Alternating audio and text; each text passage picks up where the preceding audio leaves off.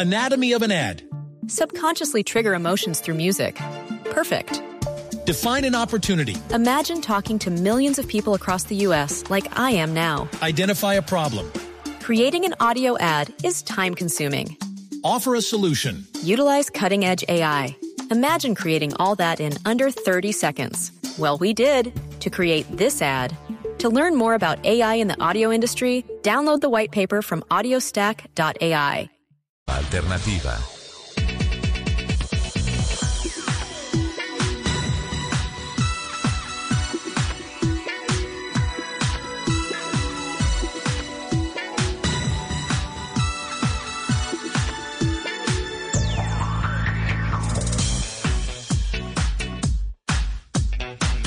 de la mañana, 12 minutos. ¿Qué tal amigos? Muy buenos días. Qué gusto saludarlos, darles como todos los sábados nuestra especial bienvenida a Autos y Motos, el programa de Blue Radio que dedica dos horas de su programación a las noticias que tienen que ver con la industria de los autos, las motos, competición a motor, infraestructura, seguridad vial, todo lo que tiene que ver con esta apasionante industria que se mueve sobre ruedas. Don Freis García, don Alfred Perdigón nos acompañan en la plataforma técnica. Hoy está con nosotros en la producción periodística Gina Paola Vega y el equipo periodístico de Autos y Motos a esta hora, a las 11 y 13, a las 11 y 13, listo para desengranar, acelerar y arrancar con todas las noticias que tenemos preparadas para todos ustedes el día de hoy. Don Nelson Asensio, 11 y 13, ¿cómo estás?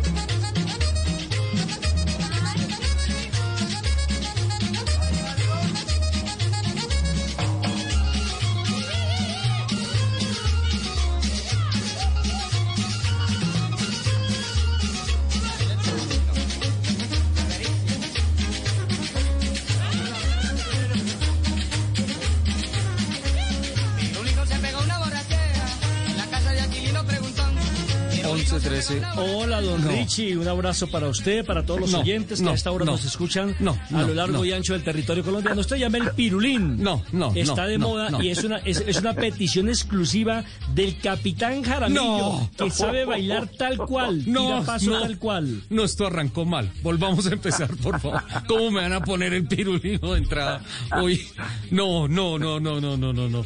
Capitán, si es cierto, inmediatamente y podrá parecer antiético, pero por favor, aquí al aire presenta su carta de renuncia. No, no, no, no, no, de ninguna manera. El pirulín, pues me parece muy divertido. Eh, claro, nuestro divertido amigo Néstor Enrique, a quien le mando un abrazo grandísimo, pone el pirulín, pero no es de mi, así como de mis favoritos en, en, eh, ¿Pero lo bailó? ¿Lo bailó? ¿Sabe bailarlo? ¿O usted tiene, usted tiene cintura de nevera? Mm, yo tengo cintura de nevera, pero me muevo. Yo todavía me muevo. ¿O y me encanta bailar. no, me encanta. Me encanta bailar merengue. Me fascina el vallenato, la salsa, el porro. Me encanta. Pero el pirulín, no. ¿O usted tiene Un abrazo, cintura? bueno, yo rescato esto que Caracol no, yo, tengo, que vuelve yo no Pedro tengo el cintura de mico. Una cosa sensacional, una novela que marcó historia. Pero veníamos en una línea de Rafael Orozco y el cambio me, no sé, me tomó por sorpresa, don Nelson. Sí, lo que pasa es que eh, hay que ir promocionando también los productos del canal Caracol y próximamente, a partir de octubre, eh, vuelve nuevamente Pedro el Escamoso y esta canción pues se hizo viral, imagínense, hace más o menos unos 15, 16 años. Miguel Baroni la volvió a bailar esta semana, ¿no? En redes sociales. Y seguramente mucha gente, la nueva generación no tuvo la posibilidad de ver, perdón, una telenovela muy nuestra, muy regionalista, muy, muy, muy de lo que es realmente el pueblo colombiano y pues por eso destacamos hoy el pirulín, un Oye, tema que seguramente Nelson, se va a volver viral otra vez. ¿Tú, tú alguna Fantástico. vez has ah, conocido a un Pedro el Escamoso, pero en la vida real? Claro, Juan Pablo Tibagira. Nuestro compañero. Súbale, por favor.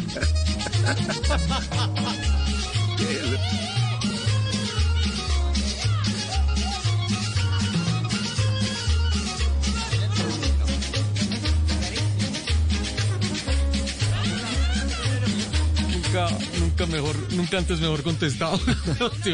Y una escamosa. Una escamosa, eh, Luceusen. No, déjeme quieta, Lupi. Ay, por Pero me quita- ¿cómo le dicen esas cosas? Pero yo sí una vez vi bailando a Lupi así. El ¿Sí? Sí, sí, sí, sí. A Lupi ¿Sí? le gusta. Ella tiene su Escamosa. tumbado. Sí, sí, sí, sí. Sí, Ella tiene su tumbado, sí. sí, claro, movimiento de cadera y toda la cosa. Nos tocó unir a Tibaquirá y a Lupi. Uy, no, no, no, no. no. Ajá, otra vez, el pirulín, por favor.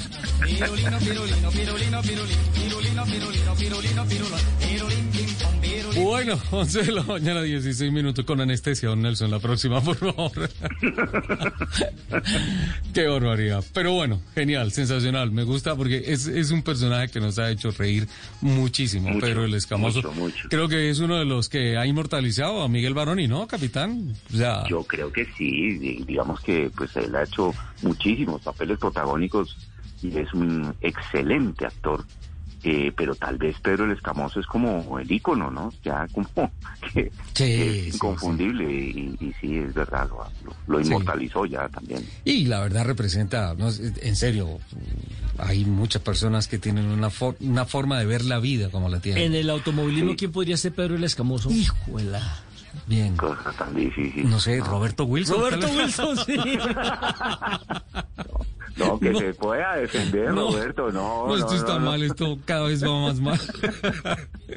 Este programa, tratemos de rescatarlo de aquí para adelante. Bueno, 11 de la mañana, 17 minutos. Muchas noticias, mm, muchas noticias importantes eh, que tienen que ver con esta semana que está terminando y la proyección hacia un año, hacia cerrar un año que ha sido difícil por donde se le quiera ver, pero en la cual quiero resaltar eh, cómo se ha movido la industria del automóvil en el país especialmente acatando todas las disposiciones gubernamentales, comprendiendo la situación y sin duda alguna mostrando todo su interés por ser parte de la solución en, en, estos, en estos momentos caóticos desde el punto de vista comercial y obviamente esencialmente en, en la tragedia humana que se vive por los desempleos, por la desaceleración económica, por todas estas cosas. Eh, hoy en Colombia, en Bogotá, se está celebrando el Día Mundial de la Movilidad Eléctrica. Hay una caravana de vehículos Exactamente, eléctricos. yo propuse, pero el capitán ayer, eh, la verdad es que, mm, ¿cómo se llama eso? Me, me cargó. Sí, Emiliano lo- lo Salentino. cortó y tal, güey. Sí, porque yo dije que iba a sacar mi carro de balineras eléctricas.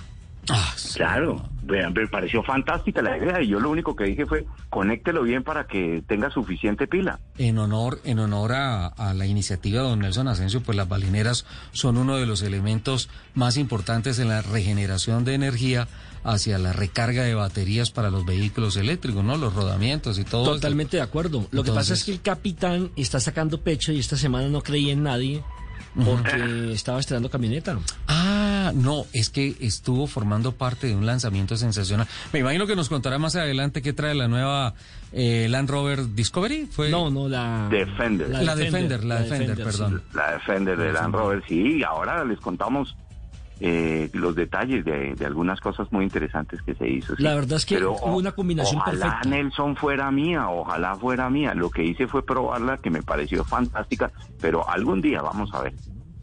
Porque a mí lo que más me, me llamó la atención fue la combinación que hubo entre el cabello del capitán y las luces de xenón de la camioneta. ¡Opa! Luces blancas. Están alineadas, ¿no es cierto? Eh, eh, eso era parte de la escenografía. Qué barbaridad. Veo que están cobrando por ventanilla acá. Yo por eso mejor me quedo callado. Quieto, de todas formas, capitán, el hecho que nos tenga esa información no lo habilita para que descalifique las intenciones de celebrar el Día Mundial de la Movilidad Eléctrica de No, nuestro para compañero nada, para Nelson nada. Asensio. No, no, no, no, no. Celebro. Lo que pasa es que le, le- le pedía que le pusiera unas pilas un poquito largas y que las conectara para que aguantara toda la. Unas triple A. Bueno, ya nos lo han dicho varias veces acá, la, la- la evolución de la electrificación en la industria del automóvil va de tal manera que no debemos sorprendernos que dentro de muy poco uno de pronto tenga la posibilidad de cargar en el bolsillo un implemento que te permita activar sistemas eléctricos de regeneración de carga, de movilidad, de lo que sea para el automóvil. Honestamente, yo no, no, no, no veo que esto se demore y que la transformación que está dando la industria del automóvil sea sea como para pensar que definitivamente lo que conocemos hoy ahí paró. Y, y creo que por el contrario, tal vez en una escala de 1 a 100, capitán, ¿en dónde crees que estaríamos en el tema de la electromovilidad? Eh, de 1 a 100, pues yo creo que estamos comenzando, pero yo eh, diría que estamos por ahí entre el 2 y el 3%, comenzando, eh, aunque estamos como líderes en, en el resto de la región de América Latina, eh, nos hace falta mucho y especialmente falta mucho el tema de infraestructura, porque ganas no faltan y vehículos tampoco. Eh, tenemos muchas marcas que nos ofrecen muchas alternativas de toda clase de rango de precios y posibilidades para que la gente pueda entrar en, esta onda nueva de los autos eléctricos. Falta más bien es un poco de infraestructura para poder estar haciendo las recargas y esas cosas y que el sistema de producción de energía sea capaz, eh, digamos, de autoabastecer o de abastecer a- al mercado. En ese sentido, creo que, nos hace falta. Y yo creo que ganas tenemos muchos eh, y es una tendencia eh, fantástica. eh, y yo creo que sí, estamos por ahí entre el 2 o el 3% con tendencia a seguir creciendo. Sin duda alguna. Eh, capitán, mm, una de las buenas iniciativas esta semana, y estoy de acuerdo contigo, el porcentaje es bastante bajito. Yo lo veo también sobre los primeros cinco dígitos, realmente, sobre del 1 al 5. Por ahí debería estar la industria del automóvil en términos de eh, electrificación. Eh, una de las ah, cosas interesantes que quiero destacar es cómo se ha movido la industria. Y esta semana he estado muy atento a todo lo que ha pasado con el Salón del Automóvil Virtual. Eh, siempre este año dijimos, bueno, por el COVID, Corferias no pudo celebrar el tradicional salón del automóvil convencional. era este año, ¿no? Nos tocaba este año, ¿no? es- nos tocaba este año en el, en el mes de noviembre. Eh, pero de todas formas aparece una iniciativa de Mercado Libre, de tucarro.com, fantástico. Se hace un ah, salón del automóvil en medio de esta situación compleja y pues, eh, ¿quién mejor? Que Philip Fossert, a quien invitamos nuevamente a Autos y Motos para que nos cuente sobre esta iniciativa, sobre los efectos, sobre lo que ha pasado esta semana. Hola Philip, qué gusto saludarte y tenerte de nuevo en Autos y Motos de Blue Radio. Hola Ricardo, ¿cómo estás? Hola Luz, hola Nelson, hola a todo el equipo. Un abrazo. ¿Cómo, ¿Cómo vamos? ¿Cómo vamos, Philip? ¿Qué tal esta semana? Movida, ¿no? Muy movida, muy movida, pero, pero con mucho entusiasmo, eh, porque el hecho de que se esté moviendo el sector y que, y que esté y que estemos viendo unos buenos crecimientos y una buena tendencia, pues nos llena de optimismo. Es, es uno de los principales desafíos, ¿no, Philip? Arrancar, entender un poco lo que está pasando, pero de todas Pero, formas... pero yo creo que eh, Sí. esta pandemia los ha favorecido. Yo pensaría eso. en- en- en- En buena parte, porque es que todo el mundo ya está aprendiendo a comprar, por ejemplo, en línea. A través del Mercado Libre, por ejemplo. Que la gente al comienzo, lo hablo por, por, por, por mí mismo, uno era escéptico, ah, ¿será que si meto la tarjeta de crédito? ¿Qué tal que me eh, saqué en la tarjeta esto, lo otro? Y resulta que esa cultura poco a poco ha ido creciendo y ahora en la pandemia todo el mundo tuvo que pegarse de ahí. Ajá. ¿O no lo comparten? ha, sido impresionante, ha sido impresionante. Yo diría que en, los seis meses de, de pandemia hemos avanzado en penetración de e-commerce, eh, lo que se había avanzado en los últimos 10 años.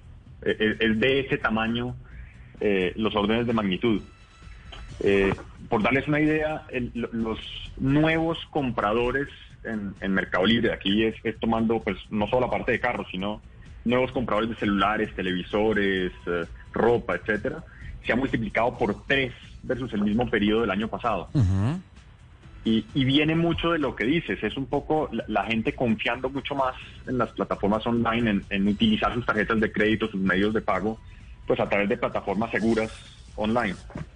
Eh, ha sido una muy buena solución, esto ha sido una, una etapa donde para nosotros el gran reto ha sido mantenernos y poder sumar más y más vendedores que han encontrado en el canal online también pues su único medio de sustento durante este tiempo tan difícil donde pues no pudieron abrir sus tiendas o tenían sus plantas eh, operando a media marcha. Eh, entonces, digamos, el, el gran reto fue poder sumar más y más vendedores, darle la posibilidad de, de- de que siguieran con su negocio a través del e-commerce. Esta bonita oportunidad se ha convertido en unas cifras de este tamaño, Nelson. 20 millones de visitas al mes. Eso fue lo que leí esta semana, Philip. ¿Pero estamos hablando de Colombia solamente? Sí, O sea, y tenemos So- 45 millones de colombianos, es decir, casi el 50%. casi el 50%. Sí, eh, eh, estamos, a ver, y, y lo más interesante, más que la cifra, que, que es una cifra pues, pues muy importante que nos, y que nos llena de orgullo, tener 20 millones de visitas, eso es la suma de tucarro.com y la categoría de vehículos de Mercado Libre. Solamente la categoría de vehículos representa estas visitas. Es el principal generador de tráfico también a nuestro portal de Mercado Libre, que pues mucha gente lo conoce, sobre todo por temas de celulares, televisores, ropa. Sí. Eh, pero la categoría de vehículos y autopartes eh, es la primera categoría que más tráfico eh, trae al, al marketplace, como lo llamamos. Bueno, yo soy uno de los primeros visitantes. Sí. Sí, tengo que reconocerlo. Está, Claro, eh, eh, Ricardo, eh, mm, nuestro compañero Mauricio Molano de Noticias Caracol Ajá. y quien les habla, somos fanáticos por entrar a ver qué hay en el mercado, cómo se está comportando el mercado, qué modelos están ofreciendo, cuál es la variación bueno de las los vitrinas precios. ahora que están Sí, saliendo, sí, sí. me parece genial. Y mira, Nelson, que este dato que nos pasa Felipe es mucho más contundente sobre este fenómeno, porque una cosa es comprar televisor y teléfono celular en línea, Sí. pero otra es tomar la decisión de un carro, ¿no? Claro, total. Es mucho más difícil, ¿no? Y, y, y si esos son los factores de crecimiento, Filip, yo creo que ya no es una promesa, esto es una realidad del e-commerce aplicado a la industria del automóvil en el país. Eh, es una realidad y, además, a ver, es una necesidad también a la que nos estamos adaptando en el mercado local.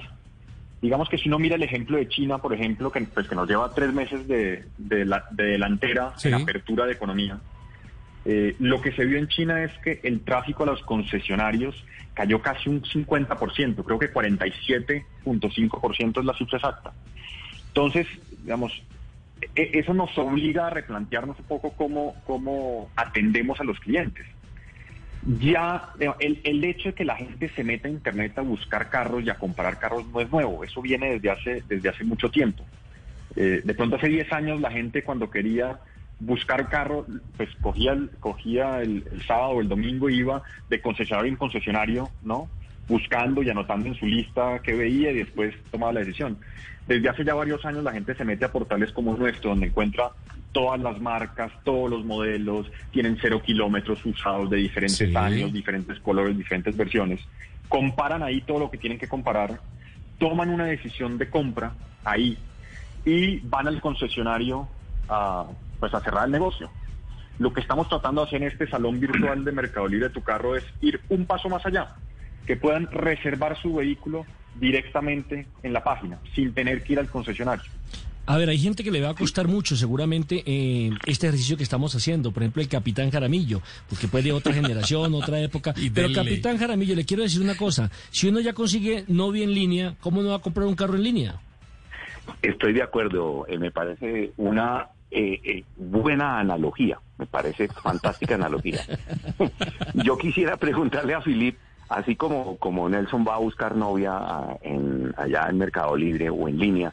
No, no, no, no, no, no, yo no, no, no. ¿En no. línea? No, no, porque Mercado Libre no es para buscar novia, es para productos, no confunda las líneas. No, no le den ideas a. Ah, ya, ya, ya. Es, es una interesante iniciativa para, para explorar.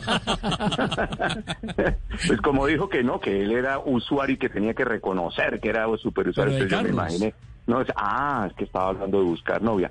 Pero una pregunta para Filip. Sí. Filip, hay que, que, eh, Mercado Libre atiende, digamos, las marcas eh, y los concesionarios que venden las marcas cuando venden un vehículo automóvil, ¿también hay posibilidad de, de buscarlo a través de Mercado Libre?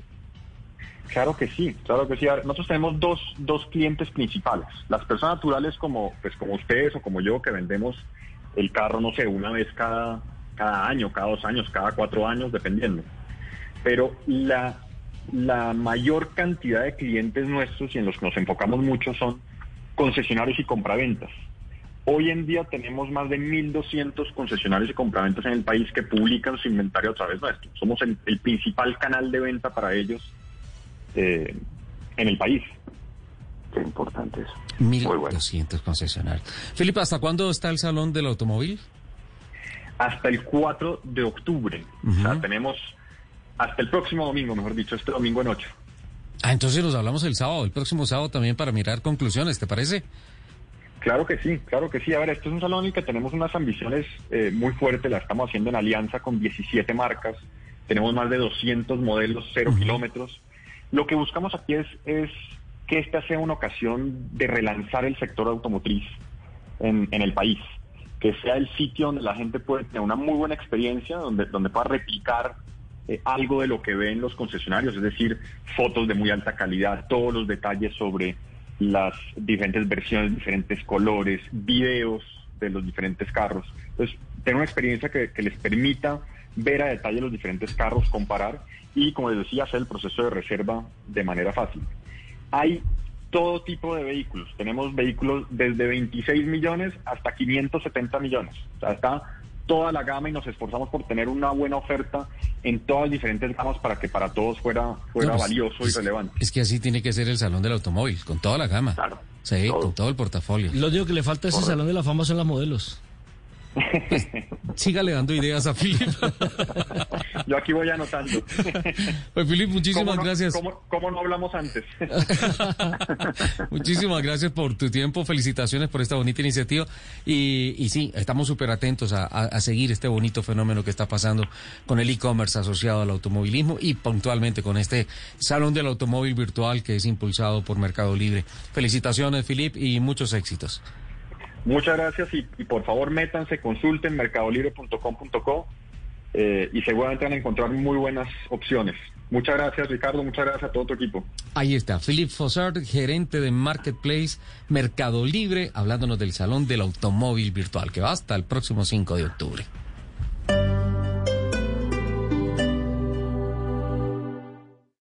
Esta es Blue Radio. Sintonice Blue Radio en 89.9 FM y grábelo desde ya en su memoria y en la memoria de su radio. Blue Radio, la nueva alternativa. Seguro te hacía falta esto. El fútbol da y quita. Le vas a hacer un pase a tu compañero que está un metro y así así se la pasa mal. No, hermano, pero este man no le mete un gol ni al arco iris. ¿Cómo se va a comer eso? Regresó el sufrimiento, el sentimiento, la fricción por una camiseta. Este sábado, Envigado Junior, Tolima América. Y el domingo, Santa Fe Millonarios. También regresa el amor genuino por el fútbol. Ay, Dios mío, por fin ganó este equipo. Ahora sí me caso. Blue Radio, con la reapertura de los sentimientos. Blue Radio, la nueva alternativa. Aniversario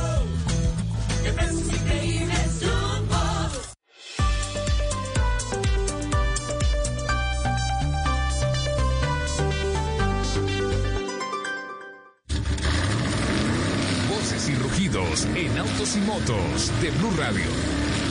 Voces y rugidos.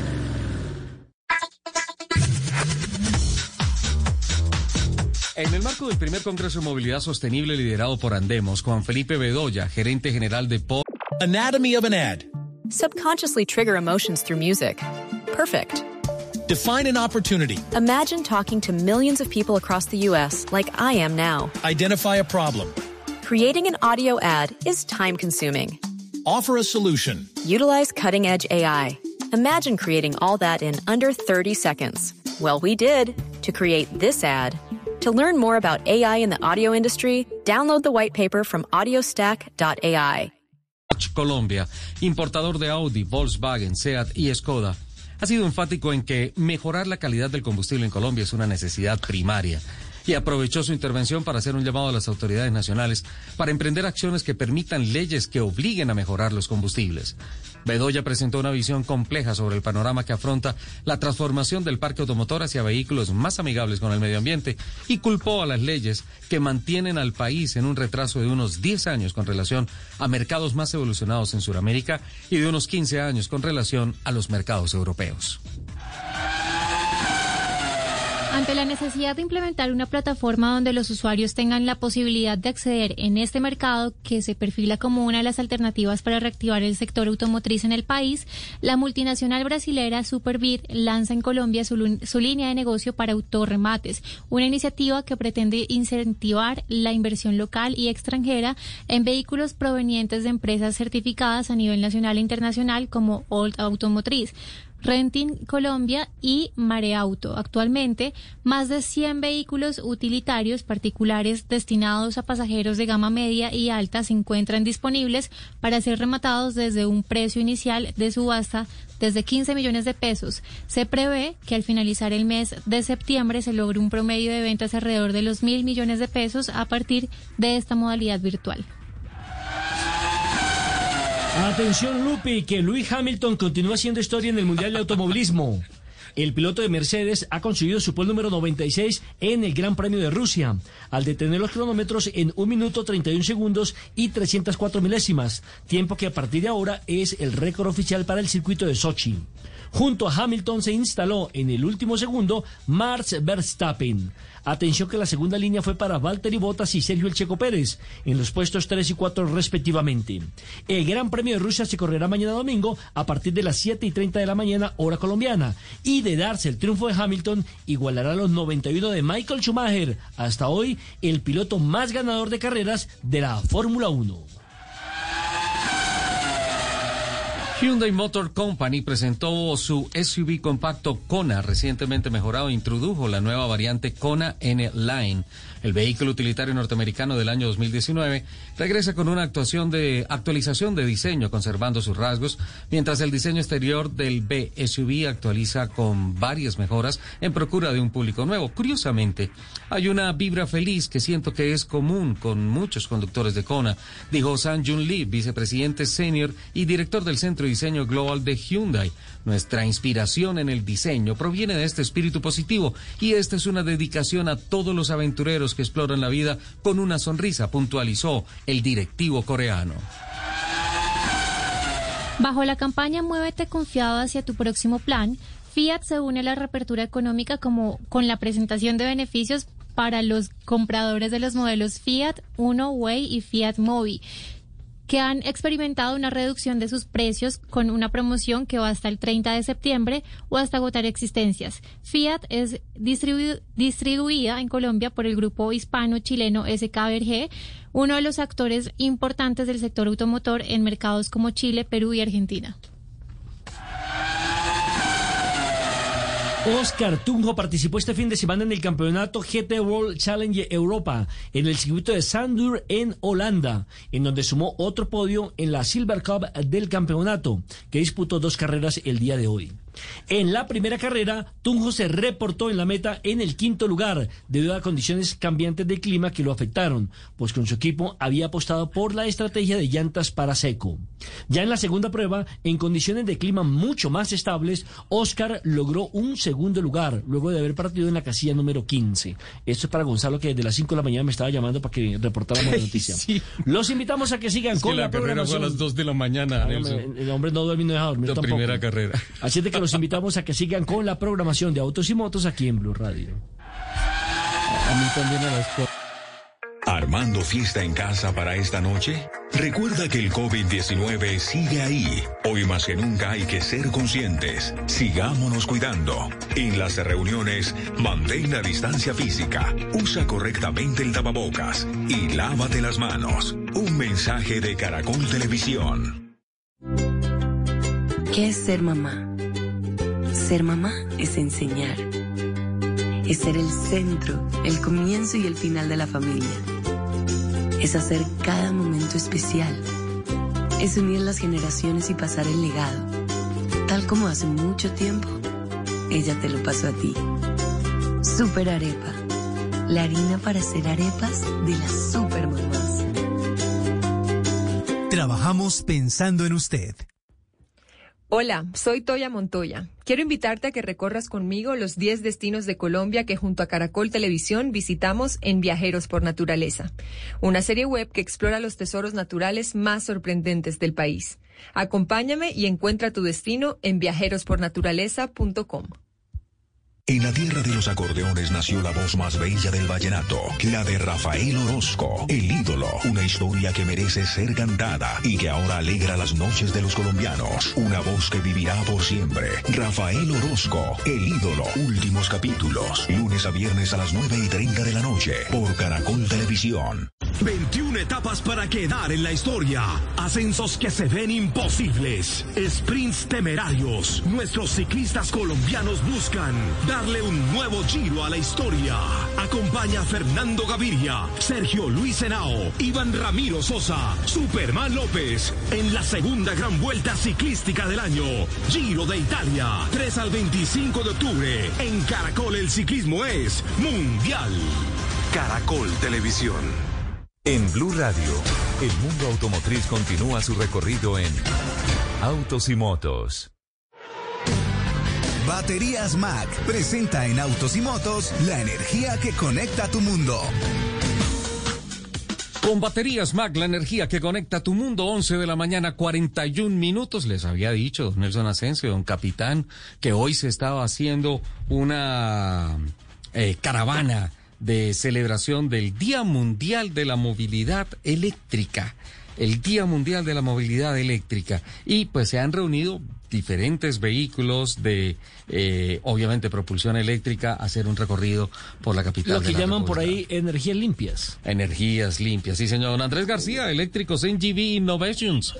Nos alegra saludarlo. 1141, ¿en dónde está? Oh, Ricardo, ¿cómo estás? Muy buenos días. En este instante estamos en el, en el Coliseo del Campín. En la carrera 30 con 50, con 55 más o menos. Sí, señor, exactamente ahí. Bueno, ¿y qué tienen planeado? ¿Cuál es el recorrido, la caravana? Todos vehículos eléctricos, ¿no? Exactamente, Ricardo. Hoy lo que estamos buscando es demostrarle a Colombia, o más bien, felicitar a Colombia, demostrar todos los esfuerzos que ha venido haciendo Sí. por tener una movilidad totalmente limpia. Nosotros estamos haciendo un recorrido desde las 9 de la mañana que salimos desde el Parque El Virrey y estamos andando por todo Bogotá. Vamos a cerrarla aquí en el Palacio de los Deportes, ahorita alre- alrededor del mediodía. Pero bueno, no te imaginas la belleza. Tenemos todas las marcas, tenemos BID, está Nissan, está Mercedes. Es una caravana que yo miro al espejo y, y Y en el espejo y, se, le acabó la emociona. batería. Miras al espejo y qué, Andrés. no, miro al espejo y me llena de alegría toda, toda la, los esfuerzos y todos los vehículos que nos han venido a acompañar. ¿Y los tuiceros fueron? Por supuesto, son los primeros que llegaron acá con nosotros. No, fantástico. ¿De cuántas personas estamos hablando más o menos? Uy, no sé, mira, yo alcanzo a ver, tal vez deben haber unos 70 vehículos. Wow. En cada vehículo no permitimos sino que fueran dos personas por temas de la cuarentena. Entonces, muchas, tenemos bicicletas, patinetas también que están acompañándonos. Entonces, seguramente estamos más de 100 personas, pero, pero bueno. Andrés, me reclaman acá de Digital de Blue Radio que por favor nos envíes un par de imágenes para compartir en nuestras plataformas digitales, en nuestras redes sociales, de lo que está pasando en estos momentos, ¿vale? Ricardo, cuenten con eso. Y gracias por todo el apoyo que siempre hemos tenido por parte de ustedes. Ustedes no siempre, no- siempre están metidos en todo lo que tiene que ver con movilidad y con vehículos y indiscutiblemente la movilidad eléctrica ya no es el futuro, es el ahora. Sí, claro, y además somos líderes en Latinoamérica, ¿no? Hay que celebrarlo, Así Andrés. es. Imagínate, hemos crecido un 85% las ventas de vehículos eléctricos, que es el único eh, eh, país que tiene una cifra de este nivel. Es una cosa increíble. Andrés, ¿esta es la primera vez que se hace en Colombia eh, este tipo de, de cabalgata, por llamarlo de alguna forma? Nosotros hicimos una el año pasado también eh, buscando, digamos, el, el- el- el mismo objetivo, eh, pero no tuvo el impacto que tiene hoy. Hoy, de hecho, estamos en línea con Medellín y Cali, donde estamos haciéndola en simultánea en las tres ciudades. En, Ca- en Medellín no tengo cifras, pero hasta donde yo escuché hace tal vez una hora, íbamos más de 100 vehículos también en la caravana.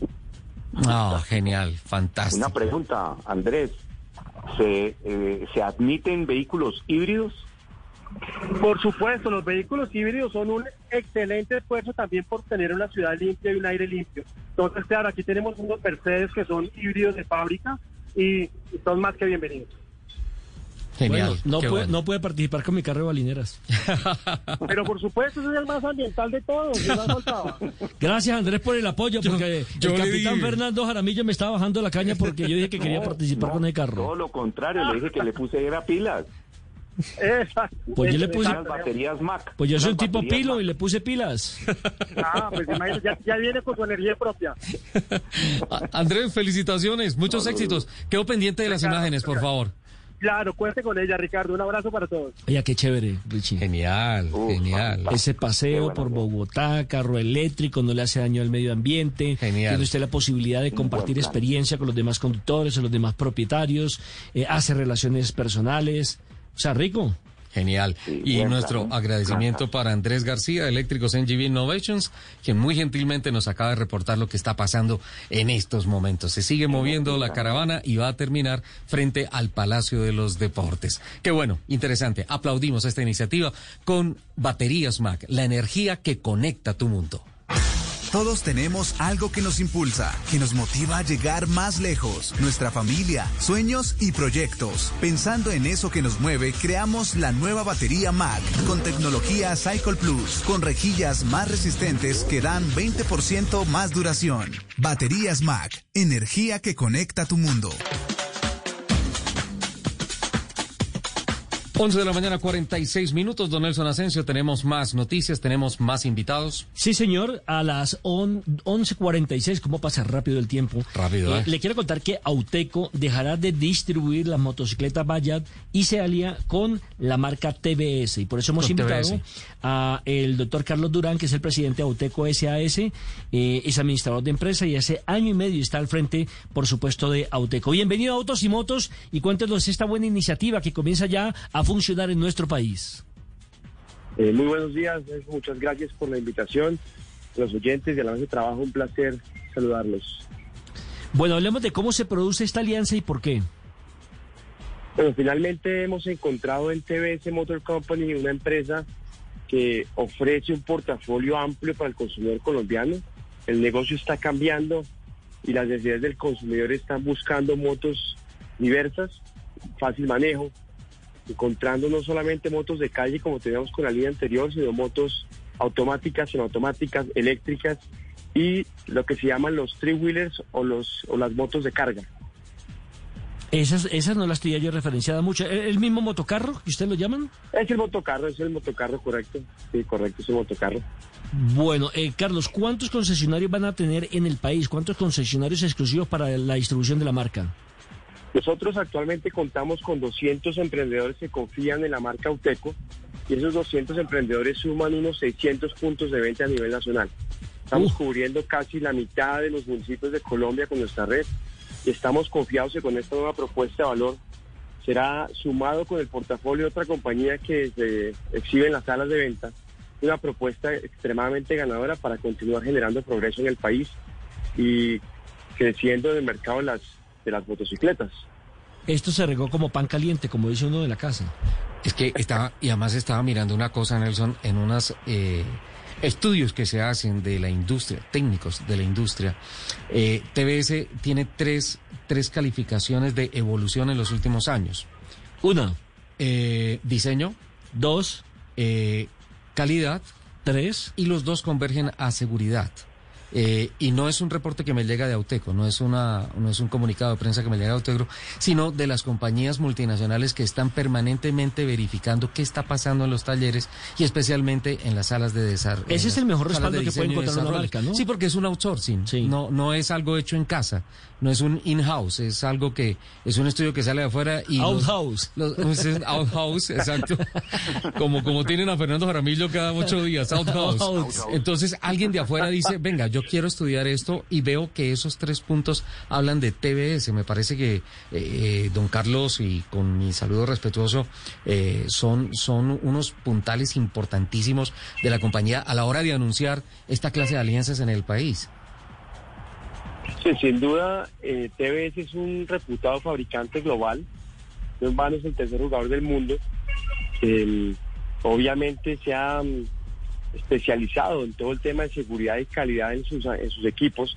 No en vano ya tiene una alianza firmada con BMW para temas de desarrollo e innovación. Así que es una compañía realmente de clase mundial y estamos absolutamente convencidos que vamos a posicionar esta marca como líder en el mercado en los próximos años.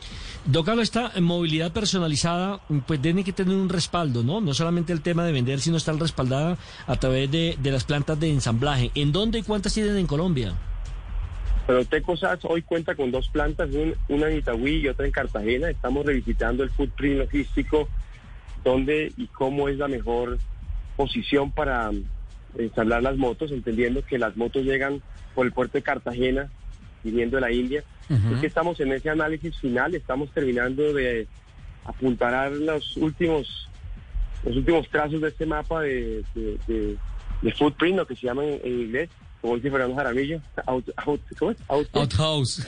Outhouse. Entonces nosotros estamos haciendo un footprint y, y, la intención aquí es poder encontrar cuál es el mejor escenario para distribuir las motos de, en la mejor manera y lo más pronto posible a los clientes. En materia de repuesto, ¿cómo está respaldada la marca? Bueno, Teco hoy en día atiende unos 2.000 puntos de venta de manera directa. Eh, vamos a, a, seguir con esta ruta de mercado para satisfacer las necesidades del cliente y encontrar las, los repuestos que se requieren. Así que estamos absolutamente convencidos que con el trabajo de los, de los puntos de venta de, repuestos, que son unos emprendedores también en Colombia, hay más o menos 8 mil repuesteros, de los cuales nosotros atendemos 2 mil, pues con esa red vamos a cubrir la necesidad de los más de 180 mil motos que están actualmente rodando por Colombia con la marca TBS y las que vamos a poner nosotros rodar en los próximos años. Genial. Sí, sí, perdónme un momentico, capitán, ya que habla de 180 mil motos, que es el parque automotor de TBS que se mueve en estos momentos en el país, eh, hacia lo que viene en un futuro inmediato eh, de la marca en el país, ¿a qué market share, a qué participación de mercado le están apuntando en motos nuevas? Nosotros en cuestión de seis meses estamos apuntando a llegar a la mitad del mercado que teníamos actualmente. En nuestro plan de negocio nos lleva a que en tres años estamos siendo líderes del mercado una vez más con la marca TBS. Qué interesante, qué bien. Capitán. Eh, Carlos, una pregunta. Eh, yo sé que Auteco siempre ha trabajado con temas de integración nacional eh, a fin de aprovechar algunos elementos, algunas partes y accesorios que hacen parte de la industria de las motos y en el caso de ustedes que tienen dos plantas de ensamble, ¿cómo, cómo está eso eh, para el tema de TBS? ¿Hay algo ya? Eh, ¿Tienen proyectos? ¿Cómo va ese tema con respecto a la integración de, de esas nacionales? Ese es uno de los retos más, más importantes que tiene la industria, el cumplimiento de lo que se llama el PIN, y trabajamos muy de la mano con los proveedores locales para lograr el 17% que es la meta que cada ensambladora en Colombia tiene de este de porcentaje de integración nacional. Nosotros hemos venido trabajando ya en los últimos meses con diversas eh, fuentes de proveeduría que nos va a permitir cumplir a final del año entrante el PIN con TBS sin ningún problema. Eso quiere decir que hay que hacer desarrollos, son desarrollos que toman varios meses, desde el sillín, desde desde algunas, eh, el gato de las motos. Hay, varios elementos que se pueden desarrollar rápidamente en Colombia, pero son proyectos que toman tiempo, más o menos de unos seis a un año, y todos esos proyectos tienen que ser aprobados obviamente por la Casa Matriz de TVS. Bueno, Carlos, voy a tomar la motocicleta, acelero y voy a entrar a una curva peligrosa para esta pregunta. Upa, póngase el casco, señor. Eh, cuidado, hay que, acuérdese el manejo seguro. Sí, exactamente. y tengo, tengo airbag por si acaso en el chaleco. Eh, sí, no en la moto como lo está proponiendo el senador Barreras. Sí, no, no, en, el chaleco del piloto. Bueno, eh, la pregunta es, eh, en Colombia se están vendiendo casi, creo que eh, llegamos a la cifra de 14 millones de motocicletas, ¿cierto? El doble de los carros. Del parque automotor que se está moviendo. Exactamente. Pero ¿cuál es la responsabilidad social que tienen ustedes las marcas distribuidoras de las motos para que también el cliente, el usuario, eh, tenga ese, ese sentido eh, común, por llamarlo de alguna forma, de que tiene que respetar las normas de tránsito, de que no puede adelantar por derecha, de que no puede hacer el zigzag, porque es que siempre se ha criticado que ustedes como marca eh, se encargan de vender, vender, vender, pero que de pronto esa responsabilidad social... como que no la asumen, Como que no la asumen, exactamente. Bueno, eso es un tema bastante, bastante caliente y estuvo buena la puesta en la, en la mesa del tema sin embargo, la industria trabaja muy de la mano con los gobiernos locales para hacer eh, educación preventiva y manejo seguro. Esto es un frente de trabajo que vienen asumiendo ya por muchos años las ensambladoras. Eh, Auteco es una de las ensambladoras que se preocupa de manera importante por la movilidad segura. Parte de lo que tenemos que aprender a hacer nosotros es cómo el cliente realmente cuando compra la moto asume la responsabilidad que está teniendo. La mayor parte de los accidentes ocurre los primeros seis meses de compra la moto. Entonces aquí lo que toca hacer es un esfuerzo para que la persona realmente, y ahora se ha cambiado mucho la modalidad de la entrega al pase, que es fundamental para esto, realmente entienda que la moto es un, equipo de trabajo, un equipo de, el cual tienen los cuidados necesarios para evitar accidentes. La buena noticia es que ya se ha hecho un ajuste en la forma como la gente recibe el pase. Esto obliga a que las personas tomen su curso, hagan un proceso muy distinto a lo que estaban en el pasado y eso va a ayudar de manera considerable a disminuir el riesgo de los accidentes. Otro frente de trabajo de responsabilidad social que tenemos nosotros, no solamente el tema de movilidad segura, es el manejo de residuos y un proyecto que tenemos con nuestros socios comerciales y el Banco Mundial, la IFC, para acompañarlos en sus procesos de gobierno corporativo y ayudarlos a ser mejores empresarios en Colombia. Es que son varios frentes que estamos trabajando para, para velar por la sostenibilidad de nuestro negocio y sobre todo para cuidar al usuario final. Doctor Carlos Durán, presidente de Auteco, bacana su moto. Muchas gracias. Y la verdad quiero decirle de, a, título personal, no tanto en lo periodístico, sino a título personal, eh, genial que adoptemos ese compromiso de seguridad, porque se lo confieso, don Carlos, no hay nada más rico que andar en moto. Eso es una delicia. Eso es y, recorrer las carreteras de este país en moto, es, los paisajes de este país, los climas, eso es una delicia. Ser motero es una delicia. Sin duda la motocicleta en Colombia ha sido un pilar para el progreso. En Colombia hoy en día más del 14% de las personas eh, la usa para medios de trabajo. Hemos visto cómo durante la pandemia unos héroes silenciosos nos llevaban la comida a la casa. Eh, no voy a decir marcas de, de empresas, pero sabemos que han sido absolutamente vitales para el desarrollo del país en esta pandemia. Em, y obviamente lo que usted menciona, la moto es un elemento de transporte seguro dentro de un ambiente de trabajo hoy muy distinto a lo que tuvimos hace algunos meses. Por tanto, estar de manera individual pues es, es, mucho más, eh, le permite al cliente, al, usuario, estar más seguro en sus temas de, del COVID, ¿no? Entonces, pues sin duda, el paseo, la, el, lo que se llama la, la, rodada por el país es extremadamente poderosa, pero también es un elemento de trabajo extremadamente importante. En Cartagena hay 8.000 moto, motocarros, mototaxistas, que dependen del turismo. Y lo que uno ve en Colombia en esta época que se reactiva el turismo es que realmente es un elemento fundamental para el progreso del país y las economías de las ciudades. Eh, doctor Carlos, le recomiendo, si tiene por ahí un cursito de, de, motociclismo, porque es que, mire, nuestro compañero Fernando Jaramillo ha manejado tractor, ha manejado chiva, ha manejado tractomula y, y no se va a montar en moto. Manejó camello en el Sahara. Sí. y moto no. Hay que hacerlo con la, con la prudencia y con, los, con las personas que tienen el conocimiento para dar los cursos. Entonces aquí hay que buscar una empresa que tenga las credenciales para hacer esto, pero sin duda no es un no es un equipo complejo para aprender a manejar, es algo muy sencillo, sobre todo si alguien ha rodado en bicicleta, pues tiene un poco las mismas particularidades de la misma. Ahí hay que tenerle no solamente la moto bien preparada, sino la ambulancia detrás. no, ojalá que no, más bien hacer una buena pedagogía previa para, para, para entregar las motos, yo creo que eso es muy importante lo que está diciendo el doctor Carlos Durán, me parece eh, una magnífica idea, importantísima además para evitar accidentes. Y yo sé de empresas como por ejemplo la gente de ICAF, Indoamericana, que hacen cursos de motos con motos reales en un ambiente virtual, pero las motos son reales y las cargas y los pesos y las frenadas y todo son absolutamente reales. Se me queda solamente una pregunta para el doctor Durán rápidamente. Eh, ¿Cómo está el tema de la venta de las motos eléctricas en nuestro país? Bueno, es un, es un nicho de mercado. Está, el año pasado fue más o menos el 1% de las 600 mil motos que se vendieron. Sin embargo, la tendencia del consumo ha cambiado radicalmente después del COVID. Hemos visto que no solamente las eléctricas, sino las motos de fácil manejo han, han marcado un punto de quiebre y se está evidenciando una tendencia a este tipo de equipos para transportarse, sobre todo en las ciudades. Es importante tener en cuenta que en el tema de la moto eléctrica, la infraestructura es fundamental para poder conectar las motos cuando uno las deja parqueadas. Esto es un, esto es un, es un reto que tiene la industria de la moto eléctrica, pero sabemos que es la tendencia y sabemos que es el futuro de la industria. ¿Cuánto tiempo nos demore? Pues tenemos que llegar allá. Simplemente hay que hacer algunos ajustes en infraestructura y en el desempeño de los equipos para poder tener el, lo que el consumidor necesita para poder desplazarse sin, con la mayor tranquilidad en este, en este mercado. Doctor Durán, muchas gracias por acompañarnos a esta hora aquí en Autos y Motos de Blue Radio. No, ustedes muy gentiles y ojalá que hayan disfrutado de este espacio, muy, muy amables.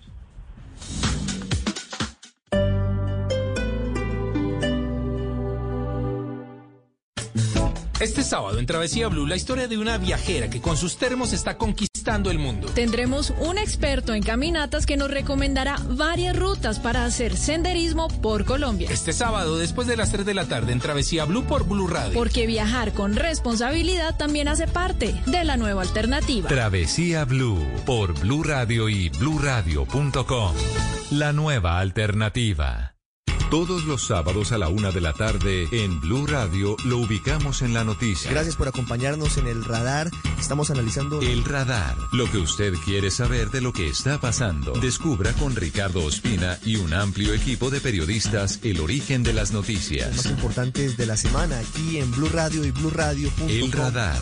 Todos los sábados a la una de la tarde en Blue Radio. La nueva alternativa.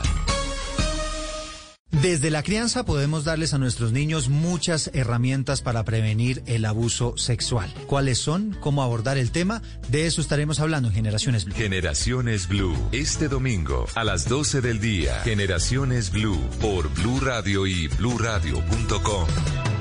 La nueva alternativa.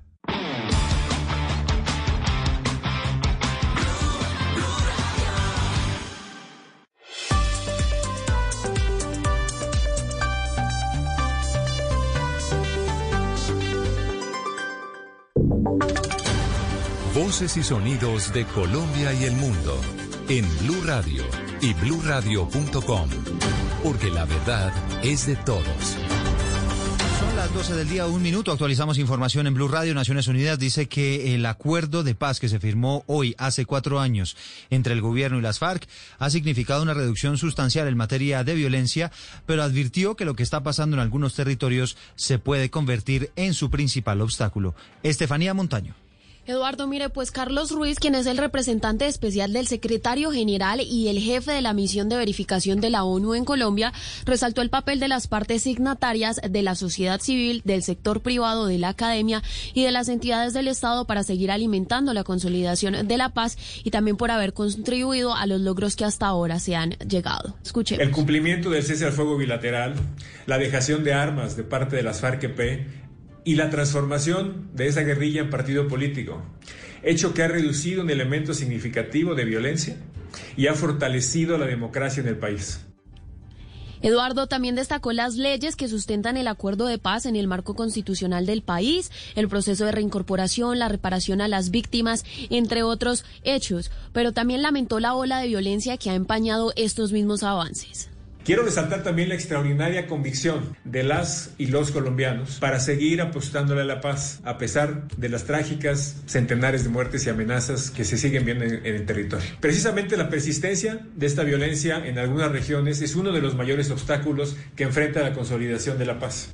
Sin embargo, Ruiz también dijo que desde la ONU sabían que la implementación de cualquier acuerdo de paz es complejo, que requiere tiempo y que no está exento de dificultades, pero que a cuatro años de la implementación de, la firma de este acuerdo se ha avanzado, pero que aún falta un largo camino por recorrer. Pues a propósito, en Cáceres, en Antioquia, 33 familias decidieron regresar a sus casas después de haber sido desplazadas por amenazas de grupos armados ilegales hace tres semanas. La historia la tiene Valentina Herrera. En la mañana de este sábado comenzó el regreso voluntario de 33 familias que habían salido el pasado 4 de septiembre de sus casas en la vereda de la isla de la Amargura de Cáceres, esto por las amenazas de grupos armados ilegales. Martín Rivera, secretario de Gobierno de Cáceres, contó que el regreso lo acordaron las familias tras conocer que en la zona se había reforzado la seguridad y que también se comprometieron a mejorar la conexión eléctrica de la vereda. La administración municipal se comprometió en llevarles un transformador porque allá no tienen el transformador para poner a trabajar un molino porque hay aproximadamente en riesgo que se pierdan 250 hectáreas de arroz. Según el funcionario, a la fecha han regresado 50 familias y otras 140 permanecen aún en el albergue que fue adecuado en el Colegio del Corregimiento del Guarumo y también en casas de familiares y amigos. A las 12 del día, cuatro minutos, les contamos que la policía capturó en el Catatumbo a varias personas señaladas de ser integrantes del ELN y enlaces de carteles internacionales para la compra de cocaína. Sin embargo, sin embargo, los familiares de los detenidos dicen que se está cometiendo un error. Cristian Santiago. En la zona norte de Ocaña, la familia de José Gabriel Álvarez, latonero de profesión, está preocupada ante las acusaciones en su contra. La Dijín de la policía lo capturó y lo acusa de ser integrante del ELN, además de ser parte de una banda dedicada al narcotráfico en grandes cantidades hacia otros países.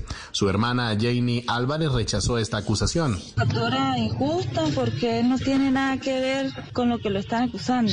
O sea, lo están inculpando. Tiene 26 años, es latonero, es una buena persona, vive con su esposa y su hijo y él vive acá con los suegros, en una pieza acá. Quieren dejar claro su inocencia y piden que se esclarezcan los hechos antes de que sea enviado a Estados Unidos, pues el proceso en su contra indica extradición.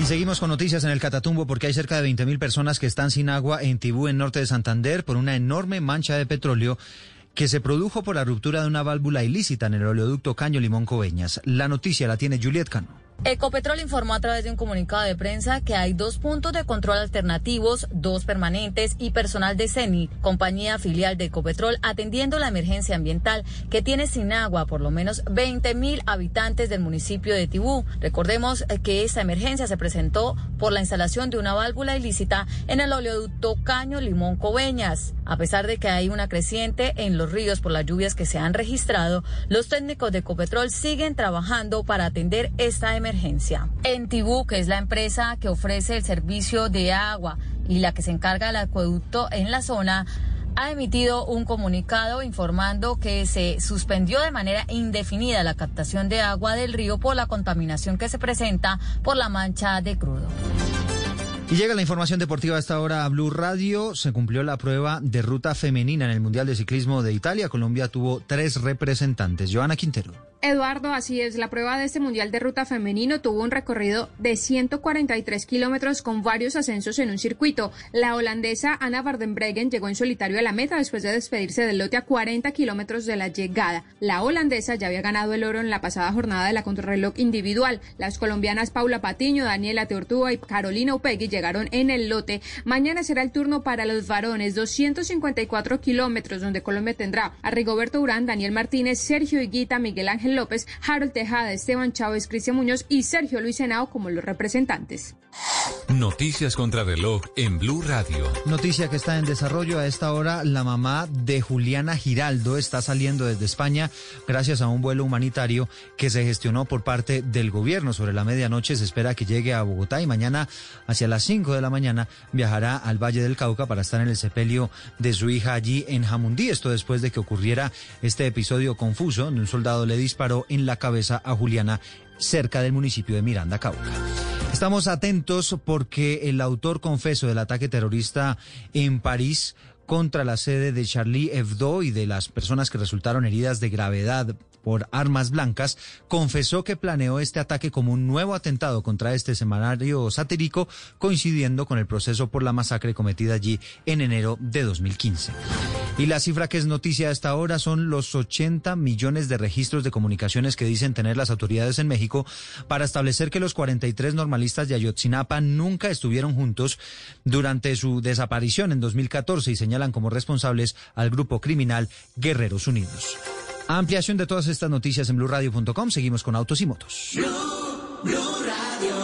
Estás escuchando Blue Radio. Llegó el momento de sorprender a los que más amas preparando una deliciosa receta. Es tiempo de cuidarnos y querernos. Banco Popular. Hoy se puede. Siempre se puede. Conoce la nueva tarjeta de crédito Zafiro del Banco Popular. Diseñada para agradecerle a nuestros profesores por todo lo que nos han enseñado con descuentos en todas las compras en establecimientos relacionados con educación, seis meses gratis de cuota de manejo y mucho más. Solicita ya tu tarjeta de crédito Zafiro en nuestras oficinas y disfruta todo lo que tenemos para ti. Hoy se puede, siempre se puede. Banco Popular. Somos Grupo Aval, vigilado Superintendencia Financiera de Colombia. El mundo nos está dando una oportunidad para transformarnos, evolucionar la forma de trabajar de compartir y hasta de celebrar. Con valentía enfrentaremos la realidad de una forma diferente, porque transformarse es la nueva alternativa. Blue Radio. Estás escuchando Autos y Motos por Blue Radio, la nueva alternativa.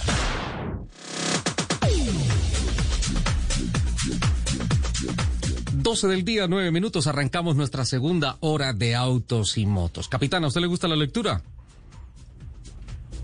Sí, claro, muchísimo. Claro, mira, míralo, te voy a leer algo que me parece muy bonito y quiero referenciarlo. El titular dice así, el ferrocarril que ayudó a repensar el transporte multimodal.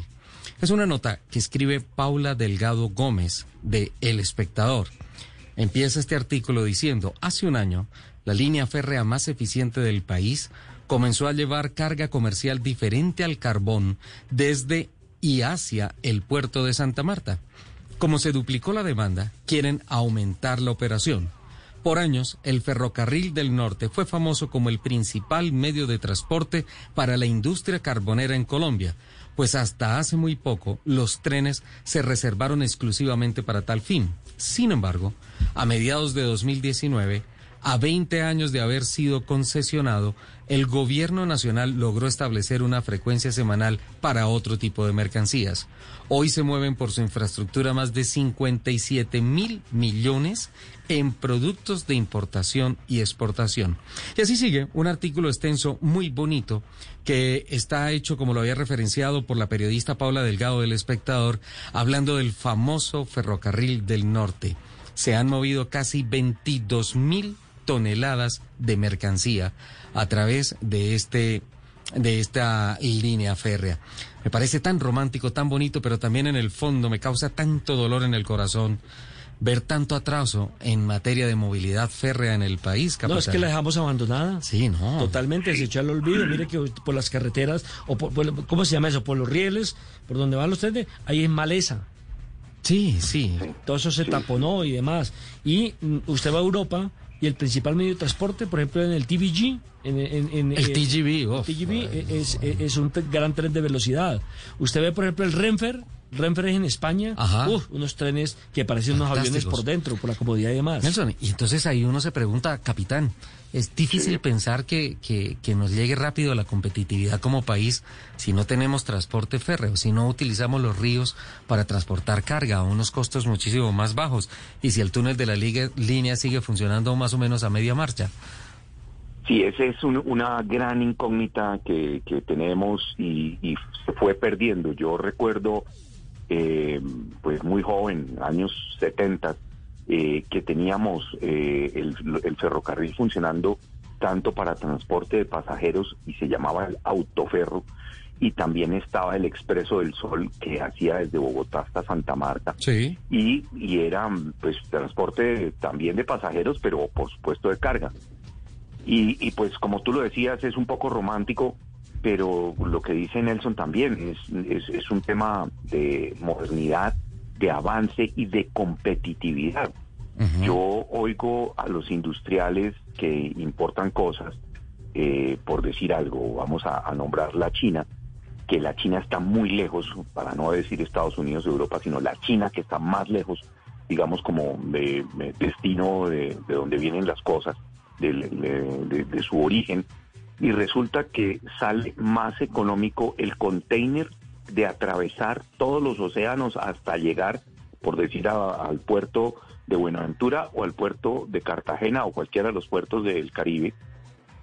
Es más económico el traslado de un container desde ahí, que desde la China hasta Colombia, que desde cualquiera de los puertos hasta Bogotá, por decir algo.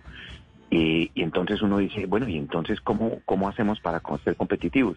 Y esa es una gran incógnita, es un reto grandísimo eh, para nuestra industria del transporte, que también es muy importante y mueve muchísimo empleo y, una gran cantidad de, de, marcas y productos están eh, involucrados en el tema, pero nosotros como país sí necesitamos pensar en la, en la modernidad, en el avance. Sin duda alguna. Eh, el, capitán hablaba de 1970, cuando era joven y bello, ¿no? por esa época fue que colocaron la canción de Santa Marta, Santa Marta tiene tren, ah, pero no tiene Santa Marta tiene tren, pero no tiene tranvía. Sí, así es, Freddy. ¿No? La tienen descarrilada. Listo, dale. Si no fuera por las olas, caramba. Así es. Y el que no ha ido con su novia a Monserrate no sabe lo que es eh, eh, queso con chocolate. Sí, pero eso es teleférico y eso es un, un diferente, Está confundido capitán. un poquito Sí, sí. el capitán. No, cambiemos, cambiemos de tema. Pero es el funicular que también tiene rieles, perdón. Sí, sí, sí, pero pues, eh, bueno, son primos. Ok, dejémoslo. Dejémoslo de la misma familia. Es una estrofa de la misma canción. Eh, váyame preparando lo de la Defender, capitán, mientras yo les cuento que eh, el ministro de Energía, el doctor Diego Mesa Puyo, fue la persona encargada de clausurar el primer Congreso de Movilidad Sostenible impulsado por la Asociación Nacional de Movilidad Sostenible, Andemos, que se realizó a lo largo de toda esta semana. Y pues eh, se ha buscado promover e impulsar a Colombia como un país modelo en la transición energética en el sector automotor. Sé que lo que acabo de decir de pronto va a ser cuestionado, pero realmente en estos momentos, sean cuales sean las cifras, Colombia lidera eh, la venta de carros eléctricos en Latinoamérica en cuanto a volumen, en cuanto a cantidad. Eh, a lo largo de toda esta semana, honestamente quiero felicitar a Andemos, he estado conectado todos los días, en conferencias por la mañana, por la tarde, charlas, debates, presentaciones, muchos temas interesantes que nos han permitido concluir un panorama mucho más real de qué es lo que está pasando en términos de electromovilidad en el país y los grandes desafíos a los que se tiene que enfrentar Colombia para poder ser competitivo, por lo menos en estos términos. El ah, Congreso virtual arrancó con la el pasado 21 con la ministra Ángela María Orozco, perdón, en el acto de apertura en línea que se hizo. Y pues la verdad, abrió una agenda que me parece verdaderamente interesante. Tuvimos hace ocho días a don Oliverio García Basurto, el presidente de Andemos, hablando de toda la proyección y de toda la agenda. Hoy en día es una realidad. Y me parece que hay conclusiones muy bonitas con relación a lo que ha pasado en este Congreso, pero especialmente ideas que se han dejado sobre la mesa, algunas desde el punto de vista muy crítico, otro desde el punto de vista, vista crítico constructivo, que ojalá se conviertan en realidad para seguir experimentando esta transformación la, en la movilidad eléctrica y especialmente que sigamos dándole la mano al medio ambiente en materia de eh, motorizaciones. Quiero felicitar a Andemos, sinceramente ha sido un ejercicio periodístico muy interesante, extenuante a lo largo de toda la semana, speakers del más alto nivel y, y la verdad a la distancia felicitamos a todo el equipo de trabajo de don Oliverio García eh, porque realmente se han lucido a lo largo de toda esta semana. Cosas muy, muy interesantes han pasado en este Congreso y ojalá que anualmente se siga haciendo, se mantenga, se le dé periodicidad porque esas ventanas de exposición son las que permiten llevar rápidamente la reflexión y especialmente coordinar trabajo entre la empresa privada y el gobierno para seguir impulsando esta industria del automóvil y esta movilidad sostenible que tanto se está buscando. Ahora sí, capitán, ¿qué pasó con la Land Rover Dis- eh, Defender, perdón, eh, que se presentó esta semana? Mire, yo durante la exposición de Capitán voy a estar así, vea. Callado. Callado. Yo también. Yo. No, por favor, son bienvenidos todos los comentarios, preguntas, y todos son bienvenidos. Este es un, un, una- un tema interesantísimo en el tema de off-road, de 4x4, porque se, se materializó el renacimiento de una leyenda. El Defender, mm, eh, en su origen es en los años 40, eh, y ha, sido parte de la historia en muchos lugares del mundo, incluida Colombia, eh, donde el Defender ha llegado con la Cruz Roja, ha llegado con Defensa Civil, ha sido un, eh, un equipo de trabajo, ha ayudado a descubrir el África, por ejemplo, y a, y a llegar a muchos lugares a atender animales como los leones, por ejemplo. Y eh, se había terminado su producción en el año 2015, después de varias series que, que se desarrollaron y que ha sido siempre un ícono. Entonces, la marca Land Rover hace un renacimiento muy al estilo del siglo XXI, pero manteniendo muchos conceptos de, de- de su origen. Eh, cosas como el diseño con las ventanas alpinas, la parte de atrás es completamente recta, la rueda de repuesto en la puerta trasera, eh, una cantidad de conceptos también interiores, pero además viene un tema tecnológico eh, impresionante para, para el Defender que no podía ser de otra manera y es, por ejemplo, que puede subir la suspensión hasta en 6 pulgadas. Upa. Yo tengo cinco formas de subirla. Entonces, Tengo desde el, el de una cosa que se llama el nivel de acceso y entonces la pongo en el nivel más bajo cuando se va a subir alguien eh, al vehículo o cuando yo estoy en una autopista, entonces pues eh, conserva esa, esa característica de tener muy, una suspensión muy baja y comienza a subir hasta llegue- llegar a una que se llama la Super Extended y la Super Extended llega hasta 6 pulgadas de, de aumentar el, eh, la altura.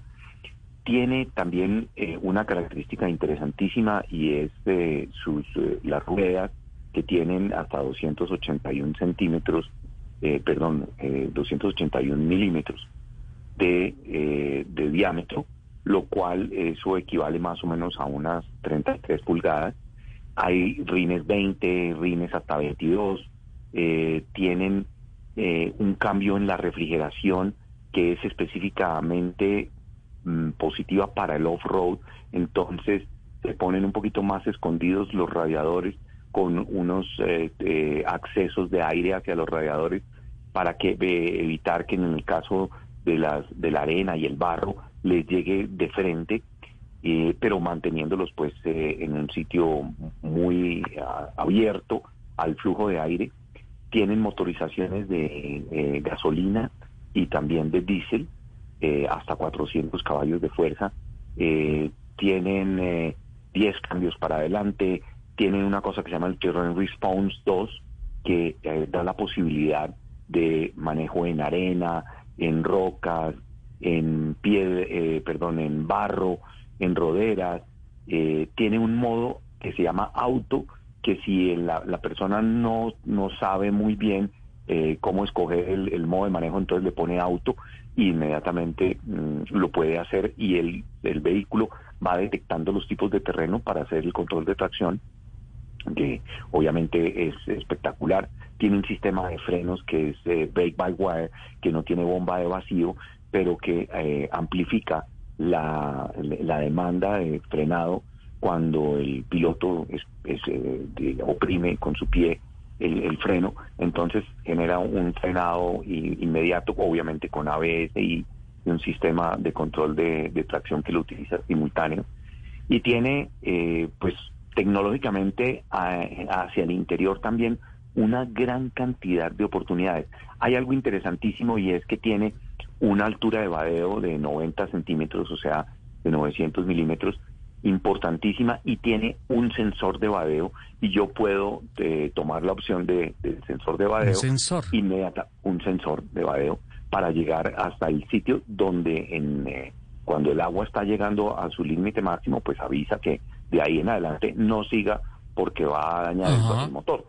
Eh, y tiene un sistema de cámaras surround de 360 grados, eh, absolutamente espectacular en 3D. Entonces, por ejemplo, para el off-road eso es buenísimo porque yo puedo mirar en las cámaras la posición de las ruedas delanteras. Qué bueno, Tú sabes que no, uno en off-road aproximar a un obstáculo es muy difícil porque habría... No, eh, eso de- toca de con chinomático. Eso toca con chinomático. Exacto, alguien que haga por los ojos de uno. Aquí las cámaras te muestran, además, el obstáculo de enfrente, puro enfrente de las ruedas, y eh, el- cuando tú mueves la dirección se, se ve el movimiento de las llantas y tú estás viendo el movimiento real de las ruedas. Qué bueno, capitán. Entonces, es para una Qué aproximación. interesante. Siempre, siempre con Land Rover eh, unos desarrollos tecnológicos increíbles. Felicitaciones por ese trabajo, capitán, que tuvo que hacer esta semana. Es la vez más larga que he hablado del capitán aquí en Blue Radio. Se puso serio, ¿no? Claro, es que, es que le caló. Pero yo les tengo una contraoferta. Pues, lo que pasa es que obviamente son segmentos completamente diferentes y todo eso. Y esta semana yo estuve eh, presenciando el lanzamiento de lo que creo, no sé, ustedes al finalizar el año me van a decir si están de acuerdo conmigo o no.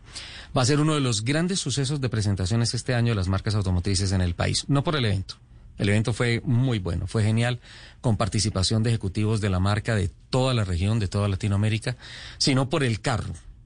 Y estoy hablando de la Subaru Evoltis. ¿Te enteraste, capitán? Sí, me enteré y la he estado viendo en internet, espectacular.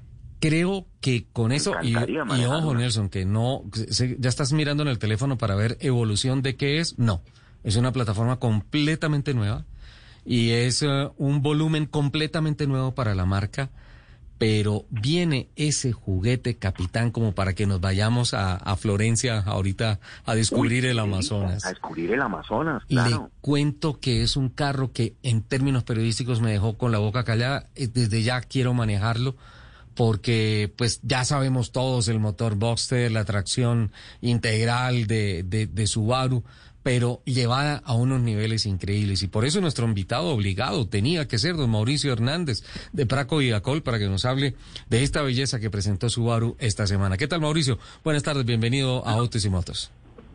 Hola, don Ricardo, ¿cómo van? Muy bien y muy impresionados. Qué fierrazo el que presentaron esta semana. Sí, vamos de fierro a fierro. Eh, yo me acabé de conectar. Al final escuché la palabra Land Rover. Me imagino que estaban hablando de la Defender. Sí, señor. Sí. Ah, bueno. Este, este saludo, este saludo de Mauricio, capitán, me parece como que está diciendo. De, de Praco de son los cierros de Praco de por favor. Claro, me está diciendo, por favor, pónganmela al lado. y el único responsable de todo eso es el capitán. Claro. No, bueno, entonces ahí escogerán, no sé, pues cualquiera. Eh, son dos productos muy diferentes, los dos van a ser un suceso en sus categorías. Cada uno en su categoría va a ser un suceso. Sí, sí, sí, sin duda. Bueno, pues hablemos del cierre de Subaru, Ricardo. Claro, Evoltis Evolución, ¿no? Es un nombre nuevo y una plataforma nueva. Sí, sí, bueno, eh, esa es la pregunta obligada. Eh, hace un par de días estaba hablando con unos periodistas de Medellín y, me hacían esa pregunta y la gente en, la, en, el concesionario, de hecho, dentro de la compañía, la gente que no está en ventas también me pregunta lo mismo, que si es, que si es eléctrica. No, el nombre de Voltis, pues uno lo asocia con volt, con, con, con voltaje. Voltaje. Pero no, no tiene nada que ver. Realmente Subaru en este momento solamente tiene eh, en el mundo eh, carros híbridos y carros eh, de combustión interna. Entonces, eh, eléctricos aún no, no, no tiene, seguramente eh, les estaremos contando ya cuando esté eh, listo el tema, pero Evoltis viene de evolución, ¿sí? Y como tú bien decías, evolución eh, de la plataforma, porque este producto es un producto totalmente nuevo. Yo digo que hay dos hitos en Subaru, Colombia, Praco y Dacol. El primero fue en marzo del 2014, cuando empezamos a vender la marca y todo era nuevo para nosotros. Luego de eso tuvimos la nueva XB, el nuevo Impresa, eh, la nueva Forester, el nuevo WRX y hace unos meses la nueva Autac. Pero todo eran desarrollos de vehículos que ya existían en la marca. Sí. Esta es un producto que arrancó de cero, 0.0, a llegar a, a donde está y se llama Evoltis y está hecho sobre una plataforma nueva, es una evolución totalmente nueva. Entonces, eh, la gente me dice, ay, el reemplazo de la Tribeca. Sí, si usted quiere reemplazar la Tribeca por esa, bienvenido, pero no es el reemplazo. No, sí, exacto, es otra, es otra plataforma, es otra cosa. ¿No? Solo tienen en común una cosa, la Tribeca sí. y, y la Evoltis. Sí, y es el aire de las llantas. De resto, todo. Ah, bueno, pero tienen algo en común. Muy, muy, muy más claro no puede ser. Eh, motorización Boxer, eh, y, me sorprendió mucho la nueva caja, ¿no? Que es evolución CBT, ¿no? Sí, una, una caja CBT de ocho marchas. Eh, yo era uno de esos escépticos de las cajas CBT hace años, Ajá. porque, digamos, me, le decían a uno, no, es que eso es como manejar un carrito de golf. Y, pues sí, pues las cosas van evolucionando. Cuando salieron las cajas automáticas, la gente decía, no, es que uno pierde toda la sensación de manejo. Y ahora vender un deportivo sin una caja tiptrónica cuesta. A la gente le gusta el mecánico, pero no todos son puristas. Entonces, ya el que no tenga caja automática también en un deportivo mm, está, está complicado. Entonces, ¿qué pasa? Eh, esta caja tiene un chip control que hace que la sensación de cambios de estas ocho marchas esté en el conductor. Y adicionalmente tiene los paddle chief o las paletas en el timón, que hacen que esto que esto ah, pues pueda uno manejarlo también a, conveniencia. Entonces, la caja CBT lo único que va a hacer es darle confort cuando lo necesite, pasa a sus paletas cuando quiera sentir el carro, las marchas, devolver cambios en carretera, en ciudad. Cuando, que, cuando, caja que puede jugar. Y también cuando quieres ayudar a la tracción, cuando tienes bajadas muy largas y vas con el carro pesado. Sí, claro. Ahí puede uno devolver su cambio normalito, como si fuera una caja manual. Eh, no pero si la pendiente es muy fuerte y la pendiente es muy fuerte y no es de velocidad, pones el X-Mode y ahí te lleva como, como un freno de motor de los de las tractomulas, pero con la transmisión y con los frenos. Ah, qué barbaridad. Eh, eh, capitán, dice Mauricio Hernández que, pues obviamente, los gomosos, los puristas, eh, quieren una potencia, quieren un buen motor y necesitan su paddle shift. Eh, pero no estamos hablando de un carro deportivo, estamos hablando del primer vehículo que pone Subaru en el país con tres filas de sillas. Espectacular. Hasta, o- hasta ocho pasajeros, Mauricio. Sí, tenemos dos, dos versiones. Paradójicamente, la versión de entrada, digamos de nosotros, es de 8 Sí. y la más lujosa es de 7. Es de siete. Por espacios, Uno al ¿no? comienzo piensa, sí, claro, las sillas de las de 7, la segunda fila de asientos, solamente trae dos sillas, y son las sillas, no, no, me- no, esto no es, no es un bullying ni mucho menos, las sillas se llaman sillas capitán. No, no, Nelson, no vaya No, Nelson está tachando de una vez la camioneta porque se llama Sillas Capitán. No. Conste que yo no, lo- yo no lo bauticé ese nombre, yo no me he metido con el capitán Jaramillo, ni mucho menos. Dice Nelson, entonces la camioneta no es perfecta porque con esas sillas. Y yo, en el lanzamiento, en el lanzamiento, Capitán decía algo, y es, eh, ahora que todas las cosas han cambiado en estos últimos seis meses, algunas personas se sentirán súper tranquilas de viajar en avión y otras no. Para aquellas que no, pues tiene unas sillas de primera clase Sí. este carro. Realmente eh, yo tuve oportunidad de, pues, de sentarme y de probar el, el carro y todo, y es algo que, que Subaru nunca había tenido, y es viajar en primera clase.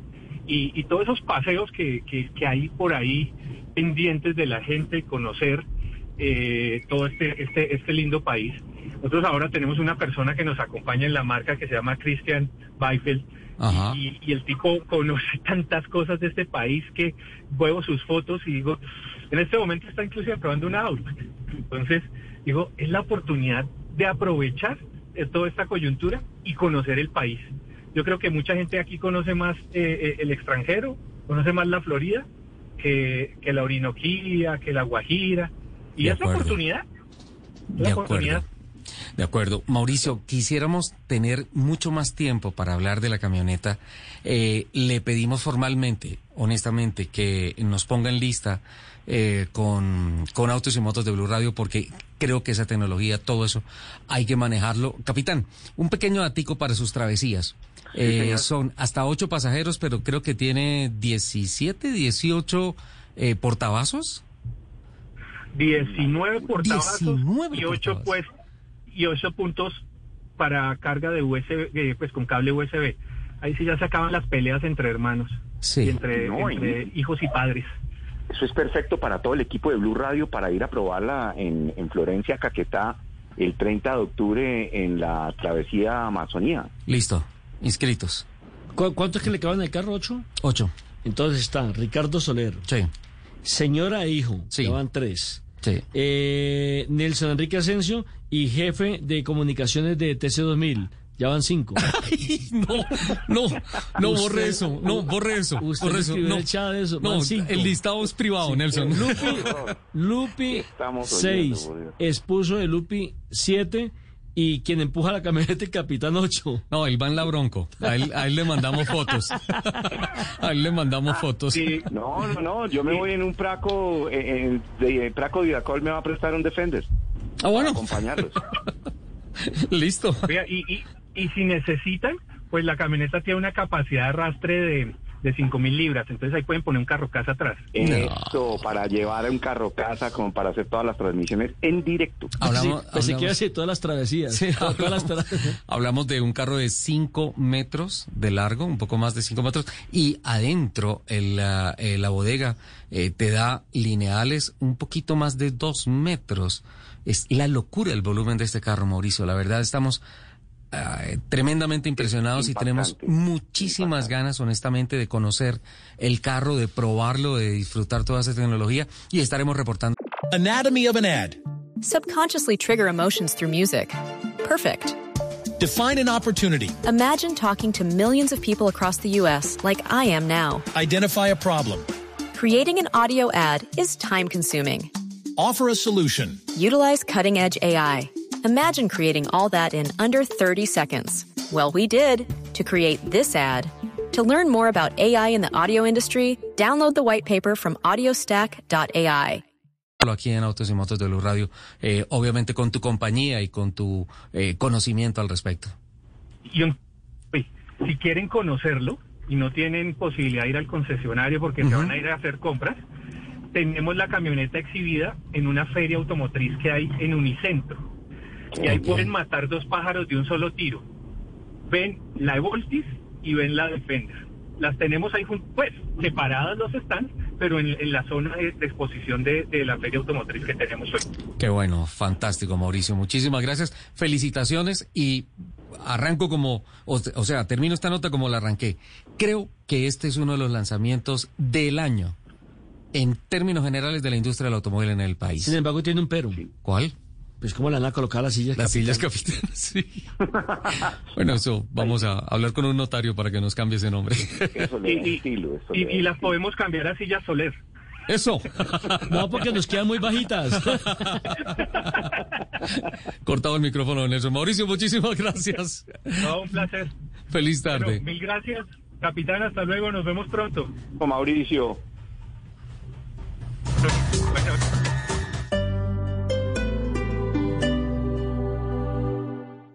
Seguro te hacía falta esto. El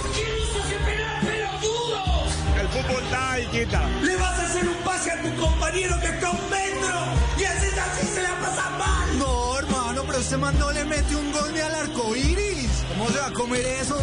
Regresó el sufrimiento, el sentimiento, la aflicción por una camiseta. Este sábado, Envigado Junior, Tolima América. Y el domingo, Santa Fe Millonarios. También regresa el amor genuino por el fútbol. Ay, Dios mío, por fin ganó este equipo. Ahora sí me caso.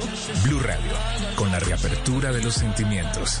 Blue Radio, la nueva alternativa. Desde la crianza podemos darles a nuestros niños muchas herramientas para prevenir el abuso sexual. ¿Cuáles son? ¿Cómo abordar el tema? De eso estaremos hablando en Generaciones Blue. Generaciones Blue, este domingo a las 12 del día. Generaciones Blue por Blue Radio y bluradio.com. La nueva alternativa.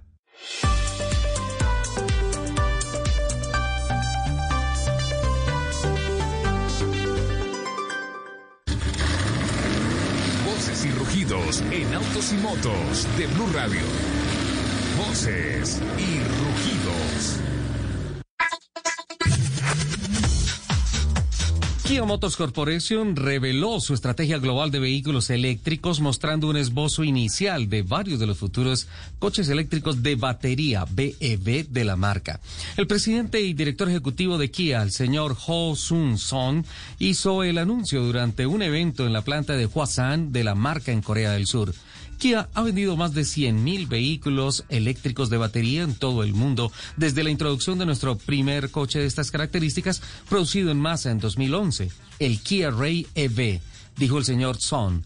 Desde entonces hemos comenzado a introducir una gama de nuevos vehículos para los mercados globales y anunció planes para acelerar este proceso en los próximos años. Al reenfocar nuestro negocio en la electrificación, nuestro objetivo es que estos autos representen el 25% de nuestras ventas mundiales totales para el año 2029, concluyó el directivo coreano. Según cifras publicadas por la campaña de seguridad Salva una Vida, que busca hacer el cambio del 100% de los infladores de los airbags Ta- Takata, que todavía se encuentran instalados en algunos vehículos que rodan por las calles colombianas, se ha establecido que actualmente en el país siguen instalando instaladas bolsas de aire o airbags de dicha marca en más de 85 mil vehículos de 16 reconocidas marcas y que corresponden a modelos que oscilan entre los años 2000 al 2019. En caso de un accidente se podrían presentar serias lesiones al conductor o a los ocupantes del vehículo si se activan los airbags de marca Taka- Takata. Este fin de semana se celebrará el Acura Sport Car Challenge, competencia válida del campeonato INSA en el circuito de Mid Ohio de 13 curvas y 2,25 millas por vuelta, ubicado en Lexington, Ohio. En dicho evento, Juan Pablo Montoya enfrentará la sexta valía de la máxima categoría de prototipos, mientras que Gaby Chávez en la Michelin Pilot Challenge disputará dos competencias en este escenario, que representan los rounds 6 y 7 de la presente temporada para su clase. La novedad para esta fecha es que la organización permitirá la presencia controlada de público en las tribunas, se habla aproximadamente de 6.000 personas, siguiendo las normativas de seguridad exigidas por las autoridades locales, entre las que se tiene en cuenta la toma de temperatura, el uso de tapabocas y caretas, el examen médico y distanciamiento social. Como parte de la celebración de la edición 88 de las 24 horas de Le Mans, Peugeot y Total dieron inicio oficialmente a su proyecto Le Mans Hypercar, una nueva regulación que presagia una nueva era para la categoría de resistencia de primer nivel y que encarga la transición energizante de ambas compañías. Si bien el proyecto apenas da sus primeros pasos, se conoce que el hipercarro será híbrido eléctrico y se llamará Neo Performance, el cual alcanzará una potencia de 500 kilovatios y será de tracción en las cuatro ruedas. Según Jean-Philippe Imparato, el presidente de Peugeot, Le Mans es el santo grial del mundo del automóvil. Es la carrera en la que determina su ganador. Para nosotros esto representa tres victorias, pero también el sudor, las lágrimas y la alegría sin fin. Y un espíritu de equipo increíble con Total, con quien celebramos este año 25 años de colaboración. Neo Hyundai, encargada de la operación y distribución de Hyundai en Colombia, Ecuador y México, inició el ensamblaje de la Van H350 en su planta ubicada en la ciudad de Queratora, de Querétaro. México. Querétaro. Le dije mal tres veces. Querétaro. Querétaro, México. Con una inversión total de 7 millones de dólares en infraestructura, se producirán 500 unidades anuales. Se estima que a mediano plazo se inicien los procesos de exportación del vehículo a países de, de Centroamérica, Sudamérica y el Caribe, siendo los principales países para empezar la operación de exportación Colombia, Ecuador, Perú y Chile. A ver, repite. Querétaro, El ícono del baloncesto Michael Jordan compró un equipo de la serie NASCAR y reclutó al piloto afroamericano Bubba Wallace para competir a partir de la próxima temporada, informó el propio exjugador de la NBA. Jordan, considerado como el mejor jugador de la historia de la NBA y que tiene un patrimonio neto estimado, atención, 1.600 millones de dólares, será el propietario mayoritario de la nueva franquicia con el veterano piloto Denny Hamlin como socio. Al crecer en California del Norte, mis padres nos llevaban a mis hermanos, hermanas y a mí a las carreras. He sido un fanático de NASCAR toda mi vida, dijo Jordan. La oportunidad de ser dueño de mi propio equipo de carreras en asociación con mi amigo Denny Hamlin y tener a Bubba Wallace conduciendo para nosotros es muy emocionante para mí, añadió el fenómeno de la NBA. Los invitamos a que sigan con la programación de Autos y Motos aquí en Blue Radio. Este sábado en Travesía Blue, la historia de una viajera que con sus termos está conquistando el mundo. Tendremos un experto en caminatas que nos recomendará varias rutas para hacer senderismo por Colombia. Este sábado, después de las 3 de la tarde, en Travesía Blue por Blue Radio. Porque viajar con responsabilidad también hace parte de la nueva alternativa. Travesía Blue por Blue Radio y bluradio.com. La nueva alternativa. Todos los sábados a la una de la tarde en Blue Radio lo ubicamos en la noticia. Gracias por acompañarnos en el radar. Estamos analizando. El radar. Lo que usted quiere saber de lo que está pasando. Descubra con Ricardo Ospina y un amplio equipo de periodistas el origen de las noticias. Los más importantes de la semana aquí en Blue Radio y BlueRadio.com. El radar. Todos los sábados a la una de la tarde en Blue Radio. La nueva alternativa. Escuchas Autos y Motos por Blue Radio y bluradio.com.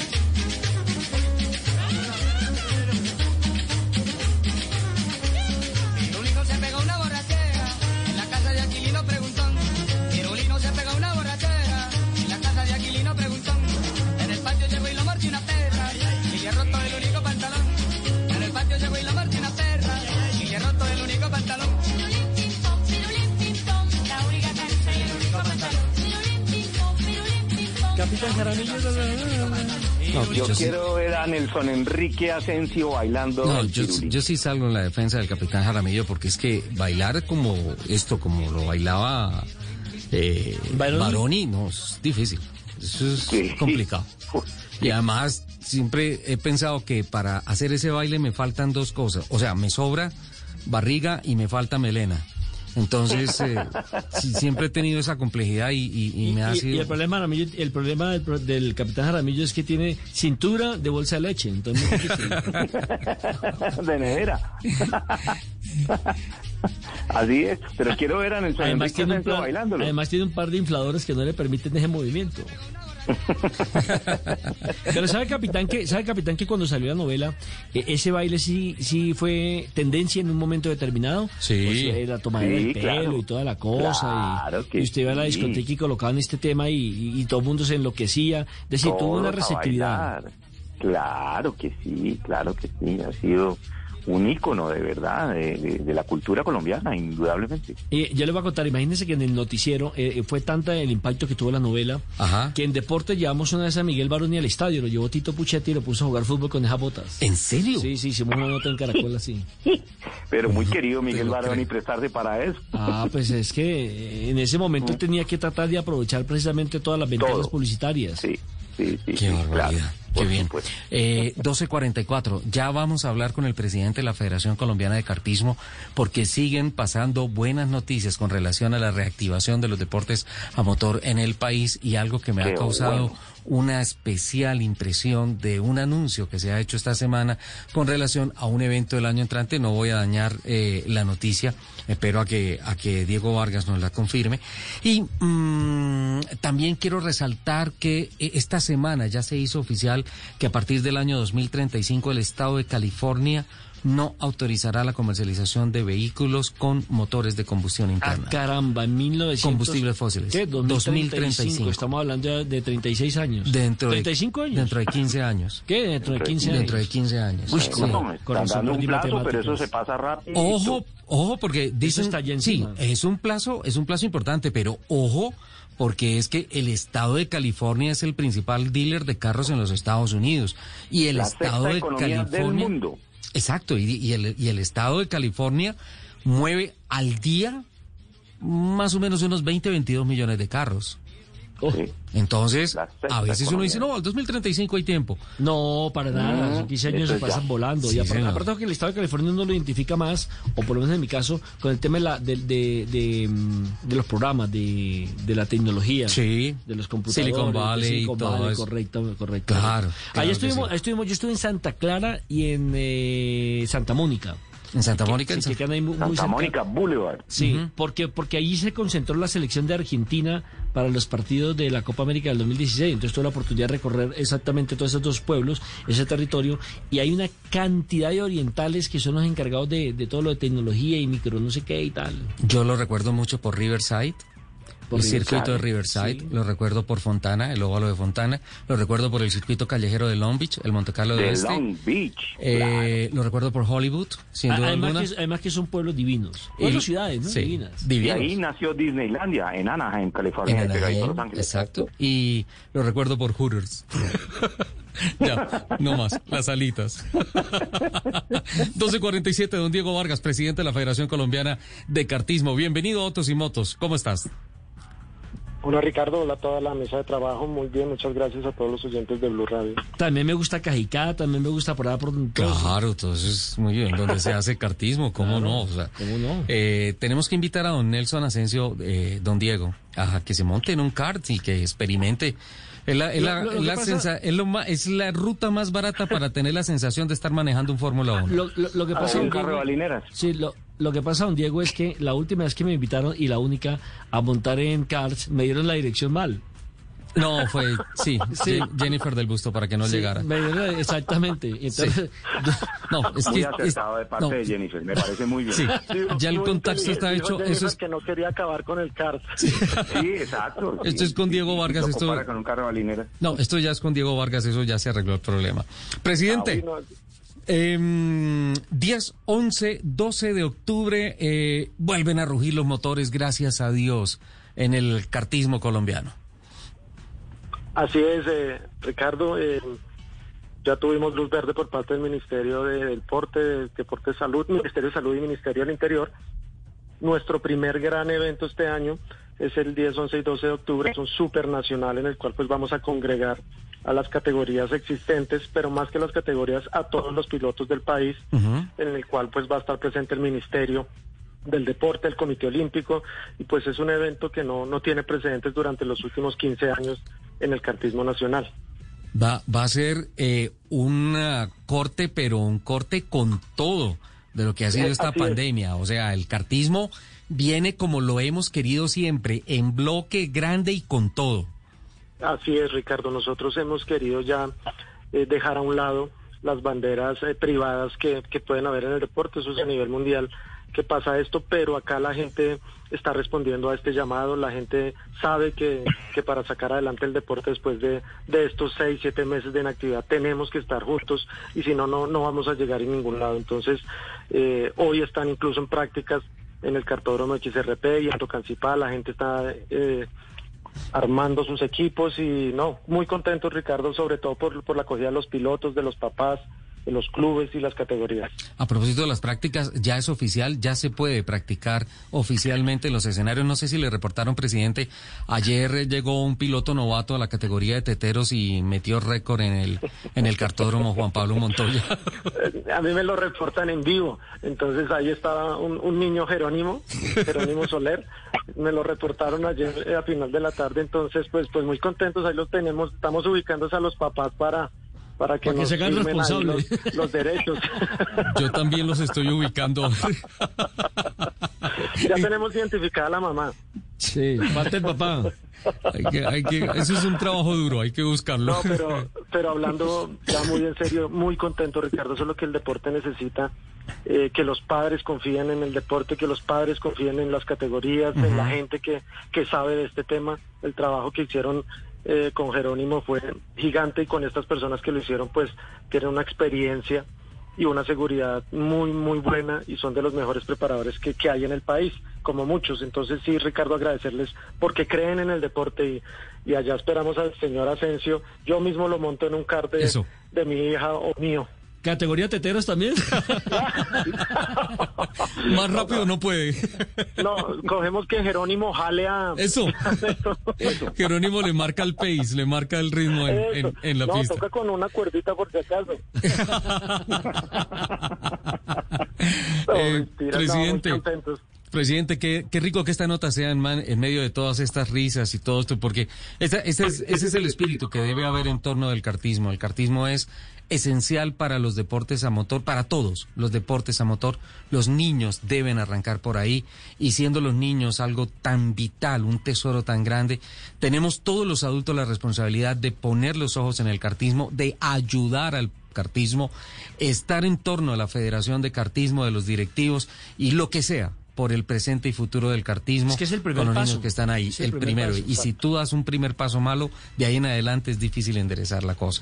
Entonces, No, presidente, vamos a acompañarlos, eh, eh, obviamente, en todo este proceso. Siempre Gracias. replicamos noticias del cartismo y estamos muy pendientes de lo que pasa con la institución que es dirigida por usted. Y sí quiero aclarar, Ricardo, y agradecer públicamente que la ayuda de estos ocho meses del ministro Ernesto y de su equipo de trabajo ha sido gigante, Ricardo. Tú lo sabes, nosotros hablamos fuera de cámaras todas las semanas y fuera y entonces de micrófonos, perdón. Y siempre te he manifestado el apoyo de- del ministro. El ministro nos va a acompañar en este en este gran evento. Nos están dando unos recursos importantes para la realización de este supernacional. Entonces pienso que vienen cosas grandes. eh, vienen los primeros Juegos Deportivos Nacionales a motor. Eso es. organizados por el por el Ministerio y por el Comité Olímpico Colombiano. Entonces, eh, los ojos de las personas que tienen que estar acá apoyándonos, ya, ya estamos en los ojos de, ellos. Entonces, pienso que, que se dio un buen paso durante esta pandemia, Ricardo. Eh, presidente, justamente esa era la pregunta y esa era la noticia que le hice antesala. O sea, se anuncia oficialmente la celebración de los primeros Juegos Deportivos Nacionales a motor. Nelson, y tú sabes que los deportes a motor no forman parte del ciclo olímpico. No. Por eso en las Olimpiadas no hay absolutamente nada en lo que intervengan los motores. Ni en los Juegos Nacionales. Ni en los Juegos Deportivos Nacionales, que son las Olimpiadas locales, las Olimpiadas de cada país. Eh, ¿Cómo se da esto? Eh, nos dicen que la sede es Barranca. Eh, ¿Qué se Así está es. proyectando? proyectando? ¿Cómo va a ser y, y cómo nos podemos montar en ese bus? ¡Qué delicia! Sí, así es, claro, Ricardo, así es. Nosotros ya tuvimos dos reuniones con el Comité Olímpico. Sale, la, sale la idea del Comité Olímpico hace tres años del doctor Ciro y Baltasar Medina y su equipo de trabajo. Eh, se pudo concretar, ya hemos tenido conversaciones con el alcalde de Barranca Bermeja. Vamos a estar seis federaciones de deportes a motor que son motonáutica, motociclismo, automovilismo, FEDECAR, deportes aéreos a motor y esquí náutico. Entonces, pues eh, es- esto es histórico porque pues nunca se han hecho estos Juegos Deportivos eh, Nacionales a motor. Es en Barranca en el mes de abril o mayo, solo necesitamos definir la fecha.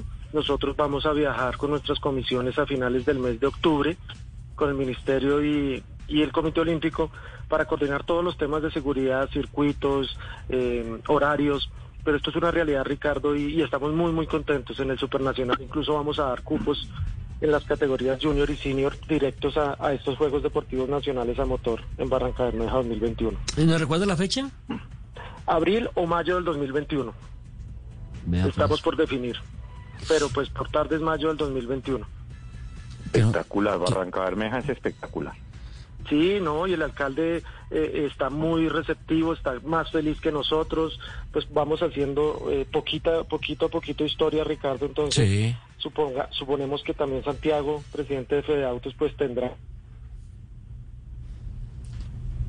sus coches en- de sus diferentes categorías, entonces es bien importante lo que se viene, Ricardo, muchas cosas buenas, no es por, eh, por alardear ni por ni por ser muy positivo, pero sí se adelantó mucho trabajo durante esta pandemia con el Ministerio y el Comité Olímpico. No, pero presidente, cuando se hace el trabajo, qué pena, hay que sacar el pecho, sin duda. Sí. Hay que hacerlo, qué pena.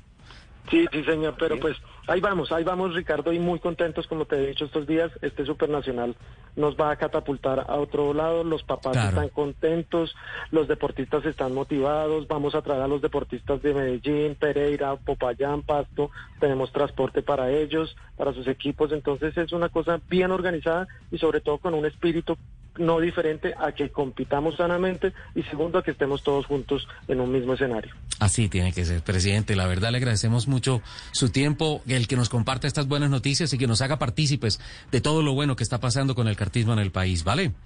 A ti, Nelson, te esperamos el 10, 11 y 12. Si quieres montarte, ve por ahí el 7 y te armamos un kart.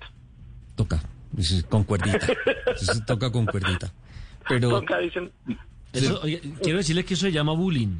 aquí ya, aquí ya me escribieron de la Y casa. público, y, y público, peor. Sí, aquí ya me escribieron de la casa y, y Jerónimo está pidiendo foto suya. Jerónimo va a ser el coach de, de Nelson. Uy, qué bien.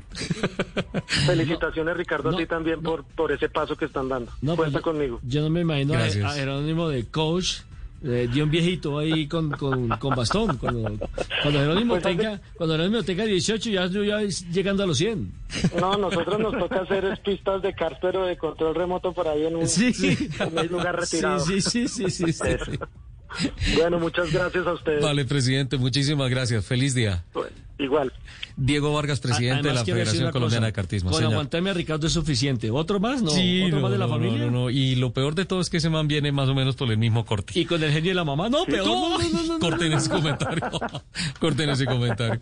Eh, 12.57. Bueno, llegamos al final de este programa. Muchas noticias, muchas Mucho cosas invitado, muchas importantes, noticias. muchos invitados. Qué bien. Sigo pensando que esa combinación del eh, capitán con la Defender, eh, de, de- del xenón, de las luces De las luces y todo esto. cabello, genial, maravilloso. Además, bonito el color de esa camioneta donde hicieron ellos el- el- el- la parte de lanzamiento. Espectacular. Eh, ¿Qué color, Color- Es, es un color que es eh, como entre dorado y café. Sí. Eh, lindísimo. Sí, es no un es color común. realmente novedoso, ¿no? Sí, no es común. muy, muy nuevo. Un, un- un- un Yo lo, yo lo vi, yo lo vi oro. Sí, Yo lo- sí, yo lo vi oro. Ahora, al lado derecho está el capitán, al lado izquierdo eh, era la bella y la bestia, estaba la bellísima Claudia. Claro. No, no, no, no. ¿Cómo que no? Estaba Margarita, Margarita. Por eso. Claudia Margarita. Ah. Si no la gana, la empata. Sí, sí, sí, el que no peca, sí, eso sí. yo Qué bien. Capitán, la verdad yo me divierto mucho el fin de semana con ustedes. Muy ágil. No, yo también. Van, una, esto es una delicia. Autos y motos me fascina, me encanta, lo disfruto Para, todo. para terminar, 30 segunditos que tengo. Eh, gracias a la asesoría del doctor Orlando Rubio, que es nuestro asesor jurídico de cabecera del programa. Eh, hace, hace unos programas, ¿se acuerdan cuando, cuando abrimos aquí un debate que Lupi dijo que, que le parecía el colmo que se inaugurara el túnel de la línea y que no eh, estuviera funcionando? Y realmente mm, yo en esa oportunidad dije que pues no necesariamente la inauguración de una obra estaba supeditado o estaba sujeto al funcionamiento de la misma. Y entonces que más allá de ponerme a cuestionar lo que estaba pasando, pues celebraba ya que finalmente el túnel estaba viendo eh, la, La luz, luz. al final. Y pues por eso, y lo dije varias veces, no estoy ni a favor ni en contra de nadie. No estoy aquí sentado frente a este micrófono defendiendo al gobierno, pero sí eh, quiero aclarar que pues esto es un acto administrativo. Eh, recibí algunas críticas, algunas fuertes, muy poquitas, pero sí algunas muy fuertes que considero que no deberían ser, en donde incluso me dijeron que yo era un periodista enmermelado, seguramente por estar hablando aquí a favor o supuestamente a favor del gobierno, cosa que no es cierto. Lo que pasa es que me documenté y gracias al doctor Orlando Rubio me dice que en efecto eh, las inauguraciones no forman parte del contrato final de ejecución de una obra, que son un evento ni siquiera de orden administrativo. Yo dije que era de orden administrativo y él me corrigió. El doctor Rubio me dijo no, no son de un acto, no, no son un acto de orden administrativo. Repito las palabras entre comillas que me dijo el doctor Rubio. Eso tiene un tufillo político. Y es más o menos la representación de mostrarle a la gente lo que se está haciendo desde la administración pública con sus recursos. Me puse a mirar en internet, en Google, obras sin inaugurar. Todas. Y salieron, o sea, obras inauguradas sin funcionar. Y salieron un ejemplo larguísimo, larguísimos, de todos los gobiernos, de todos los tintes políticos y todo eso. Y de todos los países. Ah, sí, y de todos los países, especialmente de Argentina. Hay un listado de Argentina. Entonces, ¿a dónde concluyo? El tema es que si bien, corrijo, no es un acto administrativo, tampoco es un acto esencial dentro de la contratación, es un simbolismo. Y no significa que cuando se inaugure una obra, sí o sí tenga que estar funcionando perfectamente. Don Richie, no se preocupe usted por eso, lo invito a comer galletas con mermelada. Inaugurado, listo, nos vamos. Chao, capitán. Chao, Nelson. Felicidades. Nos vemos el próximo sábado. Muchas gracias.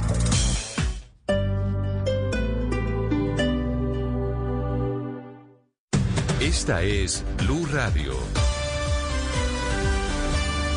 Sintonice Blue Radio en 89.9 FM y grábelo desde ya en su memoria y en la memoria de su radio.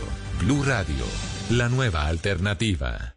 Todos los sábados a la una de la tarde en Blue Radio lo ubicamos en la noticia. Gracias por acompañarnos en el radar. Estamos analizando El radar, lo que usted quiere saber de lo que está pasando. Descubra con Ricardo Ospina y un amplio equipo de periodistas el origen de las los más noticias. importantes de la semana aquí en Blue Radio y BlueRadio.com. El radar, todos los sábados a la una de la tarde en Blue Radio, la nueva alternativa.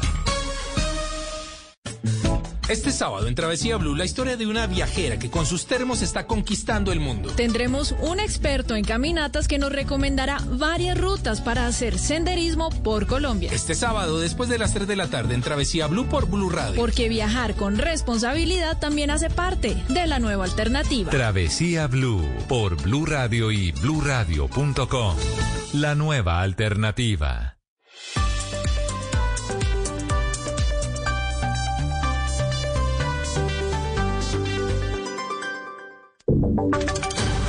Voces y sonidos de Colombia y el mundo en Blue Radio y bluradio.com, porque la verdad es de todos. La noticia del momento en Blue Radio.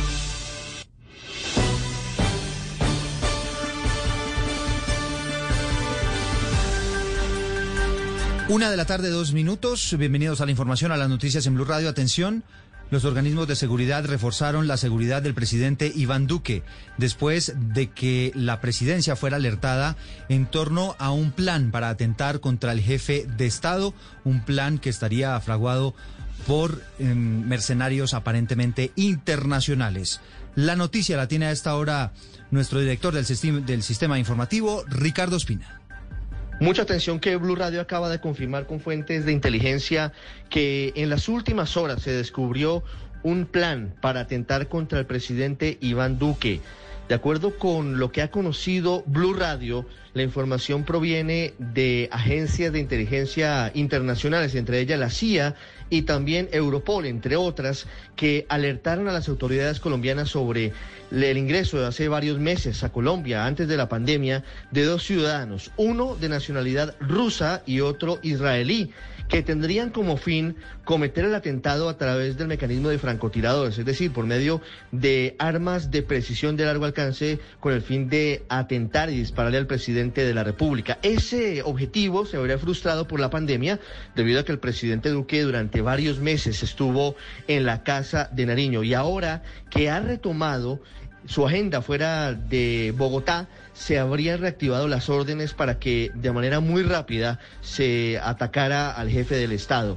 Lo que se ha conocido además es que por supuesto se reforzó la seguridad del presidente Duque y de su familia. Se está analizando si se ha modificado o no, si se modificará alguno de los recorridos y su agenda con base en esta información de inteligencia internacional, insistimos, que ha sido conocida hace muy pocas horas por parte de las autoridades colombianas que han procedido a un reforzamiento muy serio del esquema de seguridad del presidente Iván Duque. También se ha conocido que esos dos ciudadanos, un israelí y un ruso, estarían a esta hora intentando salir de Colombia luego de que se hubiese dado a conocer esta alerta y de que se hubiese develado este plan, que no es el primero que se produce en contra